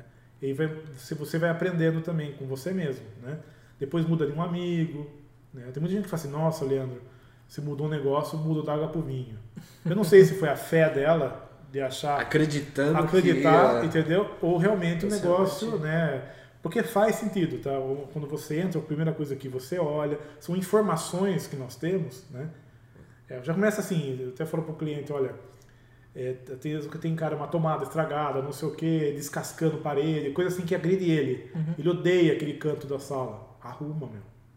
Todo dia você olhando para uma parte da sua casa que você odeia, Começa a ver um lado negativo de tudo, né? entendeu? Então isso te atinge. É isso que os chineses vinham. É uma coisa que a gente comentou aqui até nessa parte de é, escritórios corporativos. O pessoal hoje está colocando umas coisas que a gente acho que nem acreditava muito, né? Por exemplo, você não colocar forro, você deixa lá a tubulação de ar-condicionado aparente. Então você chega lá, é tanta informação, você fala, caramba, é tanta coisa, mas às vezes fica até bonita aos olhos, né? Às vezes você fala, pô, é legal, é confortável trabalhar aqui, você tem um negócio para você deitar, para você poder trabalhar ali no puff, né? Entra a questão da iluminação também, né? Isso, é. Da iluminação. iluminação. É, ventilação, tem muita coisa, cara. O, o Feng Shui você comentou que ele existe para pessoa, né, e para casa.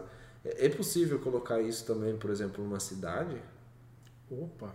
Por exemplo, eu pensei nisso porque Tem assim, tem São Paulo implementaram a lei da, aquela lei da, da fachada limpa lá, né? Não sei o que tem, não pode pôr outdoors, tem que pedir Uhum. benção para Deus e o mundo lá.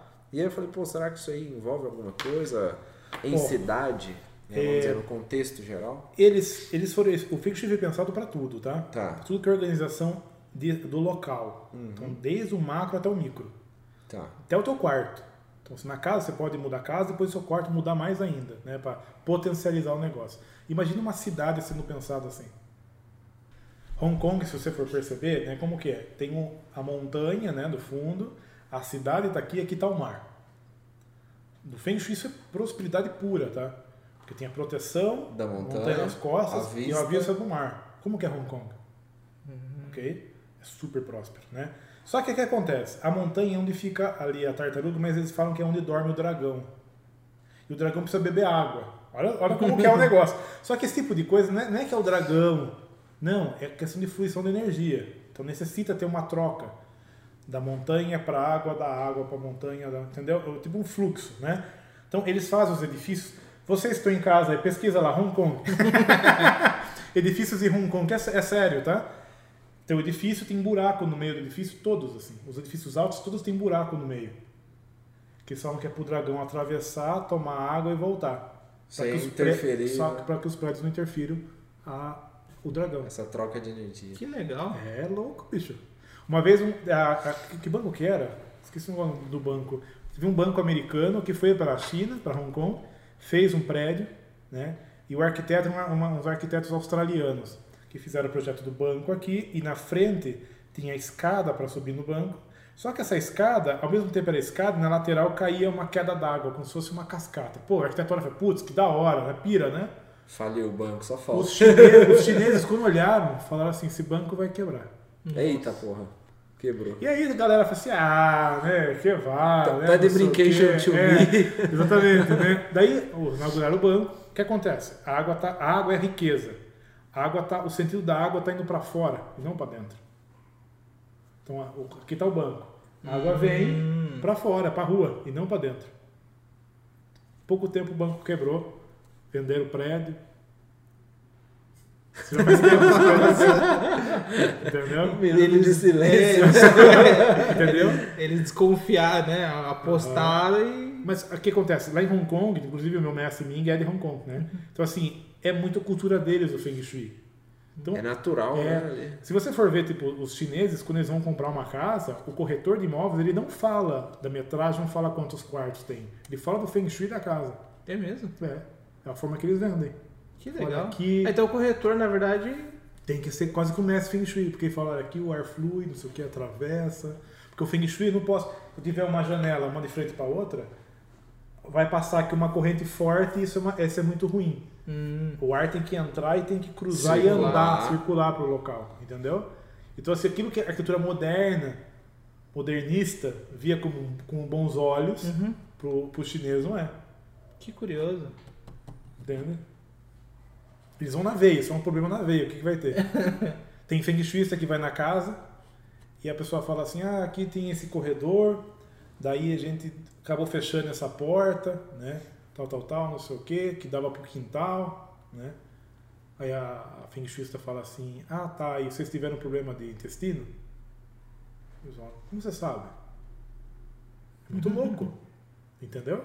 Porque a casa também é meio que é nosso reflexo na casa. Isso que eu faço, tem gente que liga e fala assim, ah, a minha casa tá muito bagunçada, não sei o que acontece. Eu sei, é você. Né? né? a única, a única A justificativa. casa ela não se auto-bagunça lá dentro dela. Você vai dormir à noite, ela dá uma bagunçadinha. Acorda, porra, o que, aconteceu aqui à noite? Uma noite no museu, Entendeu? É a né? pessoa que tem problemas mesmo, ela não sabe. Mas tem um monte de problema que ela faz, que ela não se preocupa em agachar, em pegar as coisas, entende? Aí quando você vai analisar muito além da vida dela, você consegue encontrar, inclusive, é, problemas psicológicos na pessoa, que ela não sabe que tem. Então a casa vai ser o reflexo dela na hora, inclusive na parte física. Casa de Ferreira, espeta de pau?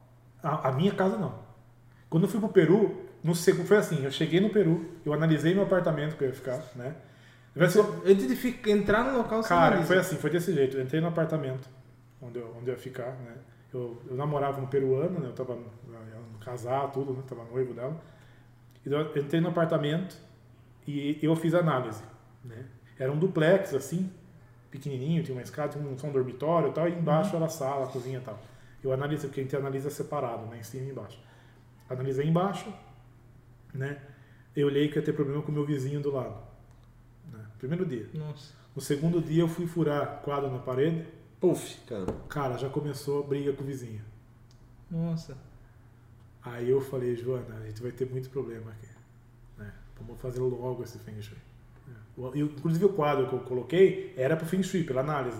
Que havia um quadro meio amarelo. com não sei o quê. eu, eu fazendo já tava dando problema. Cara. É aquelas piadinhas de cúmulo, né? Qual que é o O que, que eu cúmulo? fiz, cara? O que, que eu fiz? Dia seguinte eu parei com o negócio, eu catei um papel, escrevi uma carta para todos os vizinhos que moravam ali, que, tavam no, que era um prédio grande e tal, que estavam ali na redondeza do meu apartamento ali, né, de- das portas, né? Fui colocando uma cartinha avisando que ia fazer barulho, né? Pedindo desculpa. Dia seguinte já não teve mais problema, porque eu dei uma amenizada psicológica na Você galera resolveu o problema. né? Depois eu fiz o Feng Shui. Todo mundo que ia na minha casa falava assim: Nossa, essa casa é uma delícia, vontade de ficar aqui. Entendeu? As pessoas sentem. As pessoas sentem. Entendeu? Que curioso. É, a casa dos meus pais também. Eu fiz também o Feng Shui, tá feito. Entende? A gente vê a diferença. Né? Tipo assim, eu também. eh, Feng Shui é uma coisa, eu também gosto de estudar a parte de biobiologia, que é você ver a saúde da casa na questão de tecnologia também, de eh, coisas que fazem mal para a saúde, computador, essas coisas fazem mal, ele- ele- eletromagnetismo faz mal, né? Então, o meu quarto, quarto, assim, a gente não tem tanta coisa elétrica, né? Ligado, É, já ouvi né? falar. Você deixar o celular do lado da cama ali, Isso, não, carregando, não, tem nada. pode, Nossa, né? nada, ferrado. tem nada, nada, nada. É, não, é sério, é. Eu vi Tem uma... nada, entendeu? Falando que atrapalha o sono, Oh, né? Por questão de ondas, é... Exatamente. No meu quarto tem a TV. Eu desligo a TV. Só, eu ligo muito raramente a TV no meu quarto, mas quando assisto, depois quando eu desligo da tomada para desligar a Ah, lampadinha. lâmpada. Entendeu? Nossa. Então, assim, é que assim, tem que usar. Inclusive, para eu falar com propriedade e a pessoa acreditar em mim, eu preciso ter experienciado, experienciado É a situação. Não é virar aquela coisa assim, superficial, entendeu? Aquela coisa assim. Entende? Tipo, o cara me fala pra fazer isso, mas é, não faz. É, exatamente. E tem muitos. Tem, É, por isso que eu muitos. tô falando. Tem É, e muitos. até, até emendar na pergunta, como que o brasileiro é, que você atendeu, como que Aham. ele vê, como que ele, como que ele aceita, como que o comportamento dele quando você começa a falar? Olha, assim, o brasileiro, como eu já, não sei se comentei já aqui, desde a década de 80 já existe isso no Brasil, né? Então, assim, é uma informação que está aí. Tem uhum. revista, teve revista chamada Feng Shui, não sei se existe mais, né? Mas teve uma revista que virou produto, né? Sim. Música de Feng Shui, nada a ver, tá? Essas coisas é balela, tá? Então, assim, é comercial. Né? Comercial total, total. Então, assim, daí, assim, é, é, a gente já está mais acostumado com essa linguagem, né? Uhum. Uma linguagem né, que a gente já se acostumou. Muitos arquitetos acham que isso atrapalha a arquitetura. Meu, pelo contrário. É uma coisa que eu é. falo assim, ó, eu quero fazer uma casa com módulos de 3 metros. Vai atrapalhar? Não. Você tem que pensar a casa em módulo de 3 metros. Ah, eu tenho que fazer uma casa com tijolo, tanto por tanto.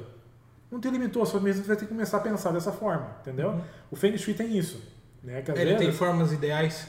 Não é que forma, não é formas ideais, mas assim, eu sei que naquele lugar o quarto não é muito legal pro cara, ah. entendeu? Mas eu falo, vou fazer, porque a pessoa gostou, eu faço, mas depois uhum. a gente vai ter que curar. Colocar cortal, não sei o que, entendeu? Se eu faço uma casa que já tem quase tudo já preparado, né?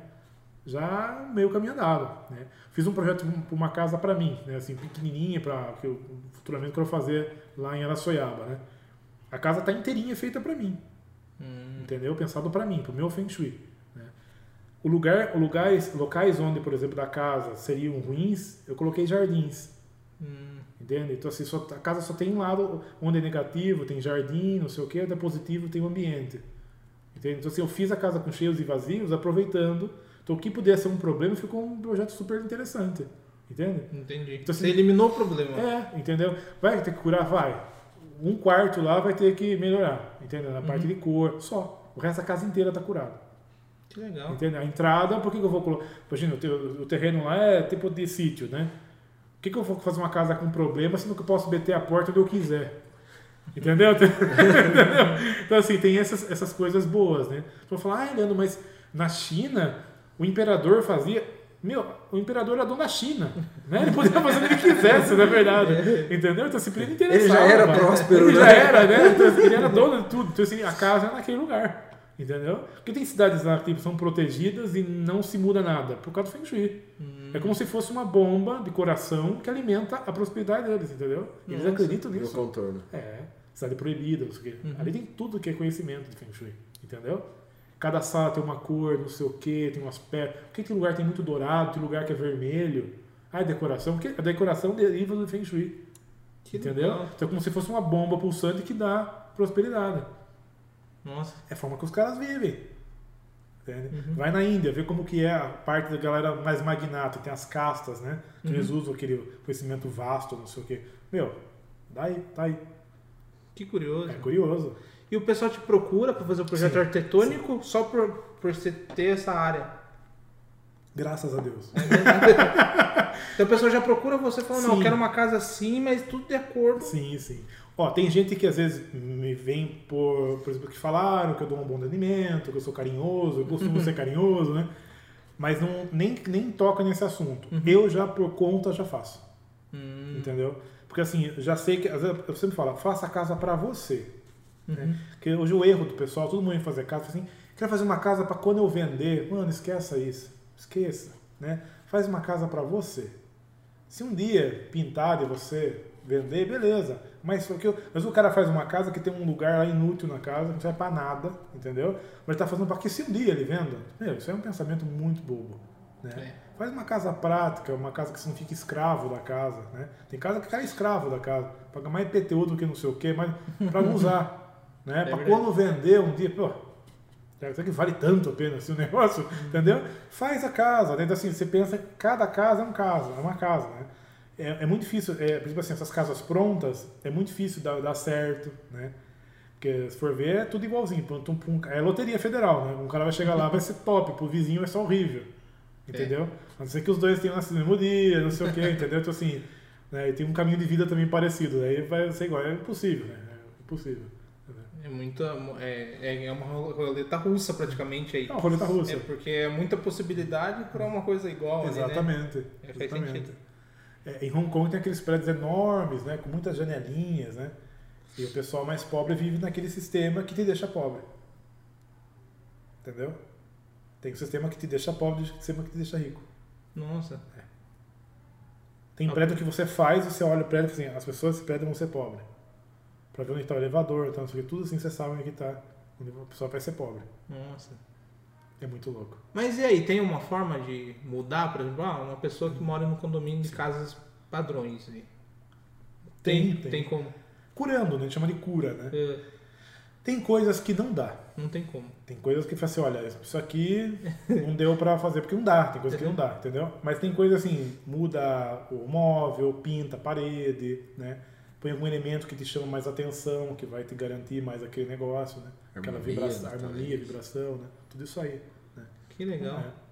Nossa, então inclui mais coisas do que eu imaginava aí. É. Que inclui a rotina da vida da pessoa, inclui. O né? dia que ela nasceu, na hora que eu vi aquilo lá, eu falei, pô, que, que que é isso? Eu vou ter que. Claro, o Feng Shui que eu uso é o tradicional do tradicional, tá? Depois, com os anos, os tibetanos... É, é que assim, existe o meu Feng Shui, eu faço Feng Shui, né? Depois, no final, tem um negócio chamado Escola das Intenções, que você cura a casa inteira. Aí você fala pra pessoa, o que, que você quer melhorar na sua vida? Ah, eu quero melhorar... Eu tô, tô falando muito mal de mim na internet. Não fala isso É, aqui, não. Fama e reputação, por exemplo. Tem um lugar na casa para isso. Fama e reputação, né? É, riqueza. é, meus, eu quero ter filho. Tem casa que olha a planta dessa casa, só que a mulher nunca vai ter filho. Pela planta da casa. Nossa. É porque o lugar do filho tá vazio. Entendeu? Então eu tenho que, no quarto dela, fazer coisas para que o lugar do filho seja preenchido. Pôr uma cama redonda, um espelho no teto. Então, assim, tem, tem, tem, tem divisões na casa, né? então eu pego aquela divisão e ali eu potencializo na- no quarto, se a casa não tem, né?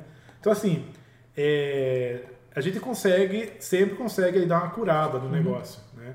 Então assim, tem saída, né? Tem saída, mas tem alguns locais que é mais difícil. Você fala até assim, por exemplo, de aconchego no quarto, alguma coisa assim e tudo mais tal. É, essa é uma pergunta muito boa. Porque assim, você- às vezes você comentou, né? Tipo, ah, a pessoa dorme na sala, mas não dorme no quarto. Às vezes porque na sala tem uma atração, alguma coisa que chama ela ali, no quarto não. Até questão de possibilidade de ter, de, de- de ter filhos, né? Pô, você, o aconchego do quarto, você querer ficar no quarto, você querer ficar dois, né? No caso lá tal. É assim mais ou menos que. É assim, é e não é, depende. Porque assim, tem também a questão, às vezes, debaixo do solo tem veios de água passando. Tá. Ok? Aí você vem com aquela varinha lá, você identifica que passa um veio Ah, d'água. tá, que foi o que a gente comentou. A varinha, a água, quando ela, ela, ela gera eletricidade real, tá? O nosso corpo é agente elétrico, né? Tá. Então ele interfere do seu corpo. Você começa a adoecer, tira sono, um monte de coisa, tá? Seus antigos já sabiam, pois mais tarde os alemães foram descobrir novamente, hoje em dia chama geobiologia e biobiologia, né? Mas o Feng Shui já falava disso também. Então chamava da rabo do dragão, né? que não pode ficar em cima do rabo do dragão. Então olha só como a lenda, na verdade, tem uma, um realismo. É só, é Tem uma parte técnica, é, mas né? somente uma Significado, interpretação né? diferente, entendeu? Eles eram assim porque eles tinham que deixar místico o negócio, porque os caras eram caro. era faz caro, sentido. é, faz muito sentido, né? Então assim, não é pra todo mundo, né? Então assim, você dormir nesse local, às vezes você, dorme ali, tua esposa dorme, você não, porque bem debaixo de você tá passando um negócio ali, entendeu? Hum. Então interfere o seu sono. Aí a gente edifica, às vezes arrasta a cama um pouquinho e já melhora, por exemplo, né? O cara começa a, dormir bem, né? É, a gente sempre costuma colocar a culpa no travesseiro, na cama, não sei o que, no colchão, mas às vezes não é. Às vezes é uma outra coisa além. Às vezes um elemento no quarto também. Tudo que te- tem ponta e te aponta, tudo que tem ponta e te aponta é ruim. A gente chama de chati, né? Que é a energia ruim, como se fosse uma flechada. Por isso que eu falei da rua. A rua flecha é ruim, então? a flecha é ruim. A rua reta que aponta bem a entrada do local é muito ruim.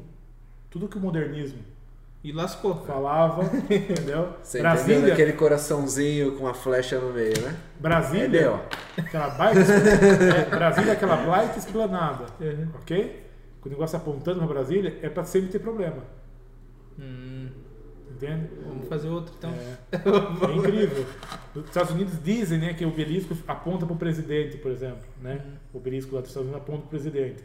Então, fala assim, sempre o presidente vai estar tendo um problema também, ou familiar, ou alguma coisa, entendeu? Com coisas assim do presidente. Todo dia vai ter dor de cabeça. É, entendeu? Então, assim, são coisas que os chineses já falavam. O aeroporto de, de, de- acho que de Xangai, ou de Hong Kong, não sei qual deles, que o avião ele pousa dando curva, ele pousa curvando. Porque linhas retas, para os chineses, né, reto é ruim. Então, o aeroporto, posição que o aeroporto está, ele ia apontar para a cidade. Então, o avião ele tem que vir curvando para apontar, para poder pousar. Para poder aliviar a energia. Tudo que é curvo e lento, a energia é mais forte. Tudo que é reto, a energia é mais é, é uma energia densa e faz mal. Os pais falavam assim: sai da corrente de vento que você vai adoecer. Entendeu? Conhecimentos antigos, que são observações. O vento reto, forte, também te adoece. Assim como visualmente também vai te adoecer. Vai te Todo ditado popular tem um sentido, né? Cara, assim, Que se você a o analisar... Duque É, falou, né? é, É, uma bate- coisa, uma coisa que eu comecei a respeitar, ele falou, é os ditados po- Sim. populares. Todos. Mesmo você não sabe o porquê. É, Fique quieto e Analisa, frente. analisa É pra ver. Porque tudo tem um fundamento. Lenda tem fundamento. Tudo tem fundamento, cara. Tudo ensina. É incrível. E é, você falou bastante de residência para comércio também. Opa! Bastante. Você falou, você citou um, um caso do comércio. Por exemplo, aqui no Inloco, fala quero ter sucesso, vou fazer consultoria gratuita. Aproveitar, né? É, a gente... Aí você vai ter que pagar o marketing digital. Arrasta pra riba, né? Então, o que, que- que pontos são importantes nesse sentido para analisar? Ó, aqui eu sei que tem um pouco mais Pega de pega dificuldade para atingir algumas coisas porque você está no nível abaixo da rua, Uhum, ok? Para que você consiga atrair essa energia para cá, eu usaria, por exemplo, às vezes é, pingentes de cristais na porta, alguma Hum, coisa, porque o cristal tem um poder, ele tem um poder de trazer energia, né? Então assim, pode reparar, tem casos que você chega a ter uma coisinha penduradinha de cristal, coisa assim. Isso aí Uhum. com certeza ele já passou um feng shuista, já outra pessoa já leu alguma coisa, né? Então assim, isso tem a poder de atrair lá fora para dentro. Uhum. Então você pode fazer tudo que você quiser atrair de fora para dentro, você faz isso aí. E aqui também, porque aqui é uma, é uma entrada, né? Eu só não deixaria aqui aberto, eu abriria ali. Aqui Porque- fechado, lá aberto. Porque aqui tá bem de frente para a porta. Entendi, Então a energia entra, ela sai e ela não fica. entendi. Entende? Uhum. Então ela tem que circular e ficar para que a possibilidade continue. Isso assim, só visualmente, eu teria que analisar você, entendeu? É, Entendi. entendeu? É interessante isso, porque É você legal. olha e fala assim, poxa, é verdade. Repare só, é, comércio, né? É que- Vai No lá. térreo, sempre é, é, vende mais do que no nível superior. Sim. Sim. Inclusive é mais caro. É, eu tô querendo trocar de lugar, mas não tô saindo do térreo de uma salinha pequena pra ir pra uma maior em cima. Entende? E- Porque ali é mais próspero. Por causa que é nível térreo. E casa com comércio tem a ver? Você tem que separar bem. Você tem que fazer com que as pessoas não percebam que ali é casa. Visualmente. Para que elas se sintam no comércio Uhum. e não na casa. Entendi. Entende? Mas é, influencia se misturar, é a mesma. Sim, sim porque as quando você tem um comércio dentro da sua casa e você, e você não mistura, por exemplo, tem gente que tem trabalho em casa. Trabalhar em casa é um problema atual. Né? Sim, sim. Então é legal você ter um lugar para isso e de preferência fechado. Para que ali seja o setor do trabalho, né, para você ficar e para que a casa não veja. É, a sala que tem que ser fechada sempre, né? Para que quando você passa não fique vendo o trabalho. Isso te gera ansiedade e você dorme mal. Entendi. Entendeu? Você sempre pensando em conta, em pagar não sei o quê. Tem? Caramba, Isso tô gera trabalhando ansiedade. tudo errado. Vendo? É importante. Não, eu tô falando isso porque aqui eu tenho a minha área, né? Que é aqui a parte de cima que você conheceu. O pessoal não vai fazer sentido nenhum, mas tô nem aí. Vamos lá. Lá. É, aí eu acabo na questão da escola, questão do Aham. comércio e tudo mais. Aí minha esposa fica na parte do meio, que daí é toda a parte de beleza e tudo mais. E em cima tem um mezanino grande lá que eu uso como casa, hoje em dia. Uhum. né? Então por isso que eu perguntei essa questão de comércio, mas grande maioria da, da parte da minha vida foi assim. Foi tipo casa, comércio, aí tem alguns Uhum. pontos que foi separado. Os árabes eles costumam usar o térreo para comércio, que é onde vai trair a fortuna, e em E a cima mora. Mas eles dividem muito bem. Sim, sim. Entende? Os árabes têm esse costume cultural, né? Inclusive também aquela coisa, o filho mora em cima também, né? Pra economia. Ou então eles alugam, você tá gerar renda. Uma coisa que eu ia comentar, é, para essa questão de comércio, os funcionários também participam quando você vai fazer um feng shui na, Não, no mas eles sentem. Porque você sente energia, vamos dizer assim. Aham. Então Ca- assim, cada, pessoa, eu acho que assim, tem uma energia diferente da outra, né? Às vezes você chega na pessoa e fala, pô, meu, não gostei, não, me tra... não vamos dizer assim, não traguei. a, a avó fala assim, meu santo não bateu com o dela. Isso. Então, assim, às vezes não traz aquela energia positiva, vamos dizer, pro, pro seu comércio, alguma Uhum. coisa assim. Você chega, eles, eles participam, por exemplo, você faz um, um Feng Shui no comércio? Não. O que acontece? O comércio tem um dono. Tá. faz em cima do dono. Quando tem dois donos, é em cima do comércio. Lembra que eu falei que também a- o local tem o seu Feng Shui, que você vê pelo Hum, tá. exterior? Então, quando os dois têm 50% de sociedade, né, a gente analisa pelo comércio. Daí esquece o, Hum, os donos, Esquece o dono. os sócios e o, o local. Mas assim que altera, os próprios clientes começam a, os próprios funcionários começam a sentir diferente. Começam a falar, nossa, aqui tá melhor, tá não sei o Melhor, quê. tá. é. Mas não é assim, tá, pessoal? Não é imediato. Tem, tem lugar que é uma semana, até 20 dias, mas em 20 dias, assim, a pessoa já começa a sentir Vamos diferença. começar hoje a abrir aqui, ó. Pode abrir lá. Mas essa coisa de ser pra baixo é muito negativo nesse sentido? Ou. Para negócio, sim. Hum, Entendeu? Uhum. Para negócio, sim. sim. É, então, assim, Esse, esse ponto seria uma cura, que você disse. isso é como se fosse uma cura. É uma Uhum. cura. E resolve a grande maioria das vezes. Sim. Eu tô curioso, porque agora. Exatamente. Amanhã é correr no é, tem que procurar. Se indica alguma loja aí. Cara, assim, hoje em dia tem, assim, é, a gente que tem aqueles cristais é, multifacetados, né, coisa assim, mas tenta ver se ele é geladinho. Se não tiver mu- cristal multifacetado, geladinho... porque- Pedra tem a ver alguma coisa Opa, também? então, pode ser um cristal Não, mesmo, porque- pode ser um cristal mesmo, Ah, de entendi. quartzo, é melhor ainda. Ah, é tudo de quartzo. Faz sentido agora. Porque como eu falei pra você que eu tenho uma conhecida que utiliza algumas técnicas chinesas, ela tem uma sequência de pedras assim, e é bem na entrada do sol, não sei se tem alguma coisa a ver. Exatamente. Faz sentido agora. Agora eu comecei a. Não, eu vou, eu vou procurar um lugar pra. Ou é, tem alguma. Pra Cara, assim, hoje em dia tem loja de esoterismo, né? Tem várias lojas assim, tem internet vende, né? Eu, assim, a maioria das coisas que meu irmão mora no Rio de Janeiro, até às vezes Manda. ele vê coisa e tal, né? Mas cristal multifacetado. Uhum. E tem ponto existem. ideal pra colocar? Olha, agora Tem- assim, você pode colocar ou no meio da porta ou no cantinho. não tem um ponto assim. não tem um ponto, desde que seja na entrada, assim, Uhum. entendeu? Pra poder Entrada daqui, daqui, no caso. não- Isso. Ó, a tua casa, ela é. A tua escada, ela é preenchida, não é vazada. Sim. Melhor ainda. Porque a vazada você tem que fazer um outro tratamento também para poder subir Entendi. a energia, entendeu? Quando é vazada. Que legal. É. Nossa, é bastante É, informações complexo. que. Outro episódio só de Feng É, Shui. fiquei- curioso aí, né? Pra não pegar só gratuito, né?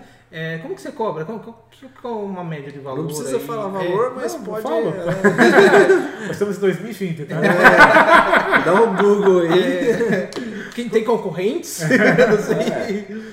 Cara, eu costumo cobrar 600 reais. né? Uhum. É uma consultoria. né? Eu vou na casa da pessoa, faço o levantamento. Se ela tiver planta, é mais. É, é melhor, né? Porque você já tem as proporções da casa, Uhum. coisa assim. E ali eu, eu consigo fazer na planta mesmo. Eu faço a análise, já vou identificando os, os problemas e também as curas. E a gente pega e senta e conversa. Né? E daí só o que acontece? Aí é a pessoa que vai mudar, né? Uhum. Porque é é dela, né? Eu faço análise igual médico. O né? papel Fala, é "Você da que pessoa tomar- é, fazer." você tem que tomar isso, isso, isso. Aí você vai lá na farmácia e compra, né? Se toma. Mas se você tomou certo ou errado, é você que, né? Que, que vai, vai ver. Então, eu oriento, né? Eu falo assim, ó, aqui pode fazer para tal cor, ele usando tais elementos, né? Desde que tem. Não é quando fala assim amarelo, não é que é para pintar para ele amarelar um ovo. Você pode usar papel de parede que tenha mais elementos amarelados, né? Por exemplo, curvas. Curvas é água, né? Então, às vezes, o pessoal quer água, pode ser azul, pode ser preto, como pode também ser um quadro de praia, como pode ser um- um- uma escultura toda curva, entendeu? Tudo isso é elemento água. É, um espelho d'água, ele tem algum Depende do ponto que tá, é bom. Depende do ponto que tá, não é bom. É que eu tava pensando em fazer espelho d'água aqui no fundo. Ótimo. É bom? Sim, Ah, então tá no bom. fundo Mas é. hoje eu... No fundo é. Então Na é, frente se- já mais. é 600 reais é, A consultoria. Consultoria. consultoria. E às vezes tem que fazer mais vezes ou uma vez? Não, Então, nunca aconteceu. Não? E disso desencadeia num projeto? Cara, assim, já aconteceu comigo de eu fazer e depois fazer projeto. Né? Mas É. nem sempre. Vamos se dizer assim, vamos se dizer que igual a gente faz às vezes, ah, você vai fechar o projeto arquitetônico estrutural. Se a gente oferecer isso pro cliente, De boa. dá certo. É que assim, tem gente que não gosta. Entendi. É que assim, eu como tenho tudo aberto, no Instagram você entrar lá, você vai ver. Uhum.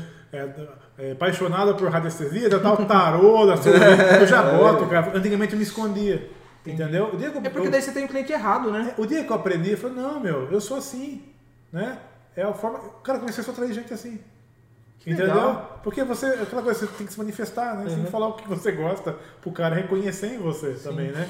Hoje em dia eu coloco, tá de boa, né? Tem até um cliente que falou pra mim assim um dia que ele, ele é mais tradicional, né? Mais conservador, assim. E falou pra mim assim, olha, Leandro, eu vi agora seu, seu Instagram, acho que se eu fosse ver antes de contratar, eu não te contrataria. Ele falou pra mim, né? Eu falei, peraí, você seria o único. Porque assim, cara, eu tenho tantos que me buscam só por isso, Uhum. entende? Que esses outros vão buscar outros. Pra mim não é. assim, não, Eu vou querer catar todo mundo também, entendeu? Se o cara não tem sintonia, É, não faz assim, sentido. não faz né? sentido. É entendeu? verdade. Então, assim, não pode essa coisa de, medo de, de perder cliente. Cara, você não vai perder nunca. O que é teu é teu. O que é do outro é do outro. Ponto final, cara. Entendeu? Então, assim, desde que eu me manifestei, cara, a vida muda. O que é do homem, o bicho não come. É, eu quero um homem chu- aquela frase Aí, antiga. Vamos começar a lembrar os ditados aqui. E vamos só para o pessoal que é mais leigo, tem cores que você evita? Tipo, não é não é Ó. aconselhável. Por exemplo, eu jamais usaria é, cores é, muito escuras pro teto. Ixi, tá lascado, tamo lascado, hein? Pera aí que eu tô vendo um lado Porque negativo o aqui. teto, ele te traz luz. Você pode ter cor escura, Uhum. por exemplo assim, usar uma madeira no teto, muito legal, desde que o piso seja bem mais escuro. Piso mais escuro. Mais, sendo mais Tá de escuro que o teto. aqui, pronto. O piso mais escuro que o teto. É mesmo. Porque o teto, ele simula o céu. E é onde também tem, tem, tem que trazer luz pro ambiente. Uhum, entendi. Essa sensação de luz, né? Então é essa é aquela que é as coisas que eu também, por exemplo assim, lugar também usar muito, eu amo vermelho. então a cor vermelha, eu gosto muito de cor vermelha, mas eu não uso em tudo, entende? É, porque tem lugar certo de usar a cor vermelha. né? Porque a cor vermelha é uma cor muito vibrante, Uhum. né? É fogo. Então depende do lugar que você vai usar, não é legal. Tem gente- Laranja também entra, por é uma cor também. Putz, eu gosto tanto de laranja. Então, mas tem lugar pra usar. É. Tem Não, eu pra uso quase em tudo. Brincadeira, mesmo. não em tudo, não, não- não em tudo, mas em algumas coisas Eu vi gosto. que. Feng Shui também trabalha na fachada? Sim, sim, sim, sim. Eu tinha um vídeo que tinha publicado, é, até quando fui dar curso lá no Peru, um dos exemplos é sobre como você atrair cliente. Então existem os elementos, né? Posso isso, né? Posso, É. soltar tudo aí. Tem os elementos, por exemplo, assim, existem os, os cinco elementos que um alimenta o outro e também um destrói o outro, outro, entendeu? Tem coisa assim, né? Tem coisa que você pode destruir o outro, equilibrar, etc. Então, por Tem exemplo, que ter um assim, equilíbrio ideal. Equilíbrio. Então, assim, o, o, o cara tinha. O cara, a fachada dele era branca e os dois negócios do lado eram azuis. Cores azuis, né? O branco é metal e aqui a água. A água, ela, quando ela entra em contato com o metal, ela enferruja, ela destrói o metal. Então, olha como são as coisas dos chineses, mas é meio louco, né? E o cara não conseguia levantar, só pagava a conta no local, né? Então, o que, que a gente fez?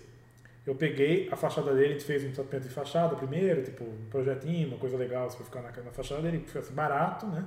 Mas vamos trabalhar essa fachada. Eu peguei e pintei a fachada dele em verdinho, meio água, né? Gente mudou toda a marca dele, né? O verdinho água, usou um pouco de plantas, tal, que então assim a água Tá irrigando. irriga Que legal. a madeira, que é o verde, é a cor madeira, né? É, O elemento madeira é verde, né? E aqui e a porta de entrada, né? A gente fez alguns elementos também em vermelho para poder atrair. Então assim, porque você chega num chine- um restaurante chinês, sempre tem elemento vermelho, dourado, umas cores que eles já usam que é cor do ouro, cor- são coisas que ligam, né, na cabeça das pessoas. Então sempre está dando esse tipo de informação. Então, assim, você também dá para você se preocupar com o entorno.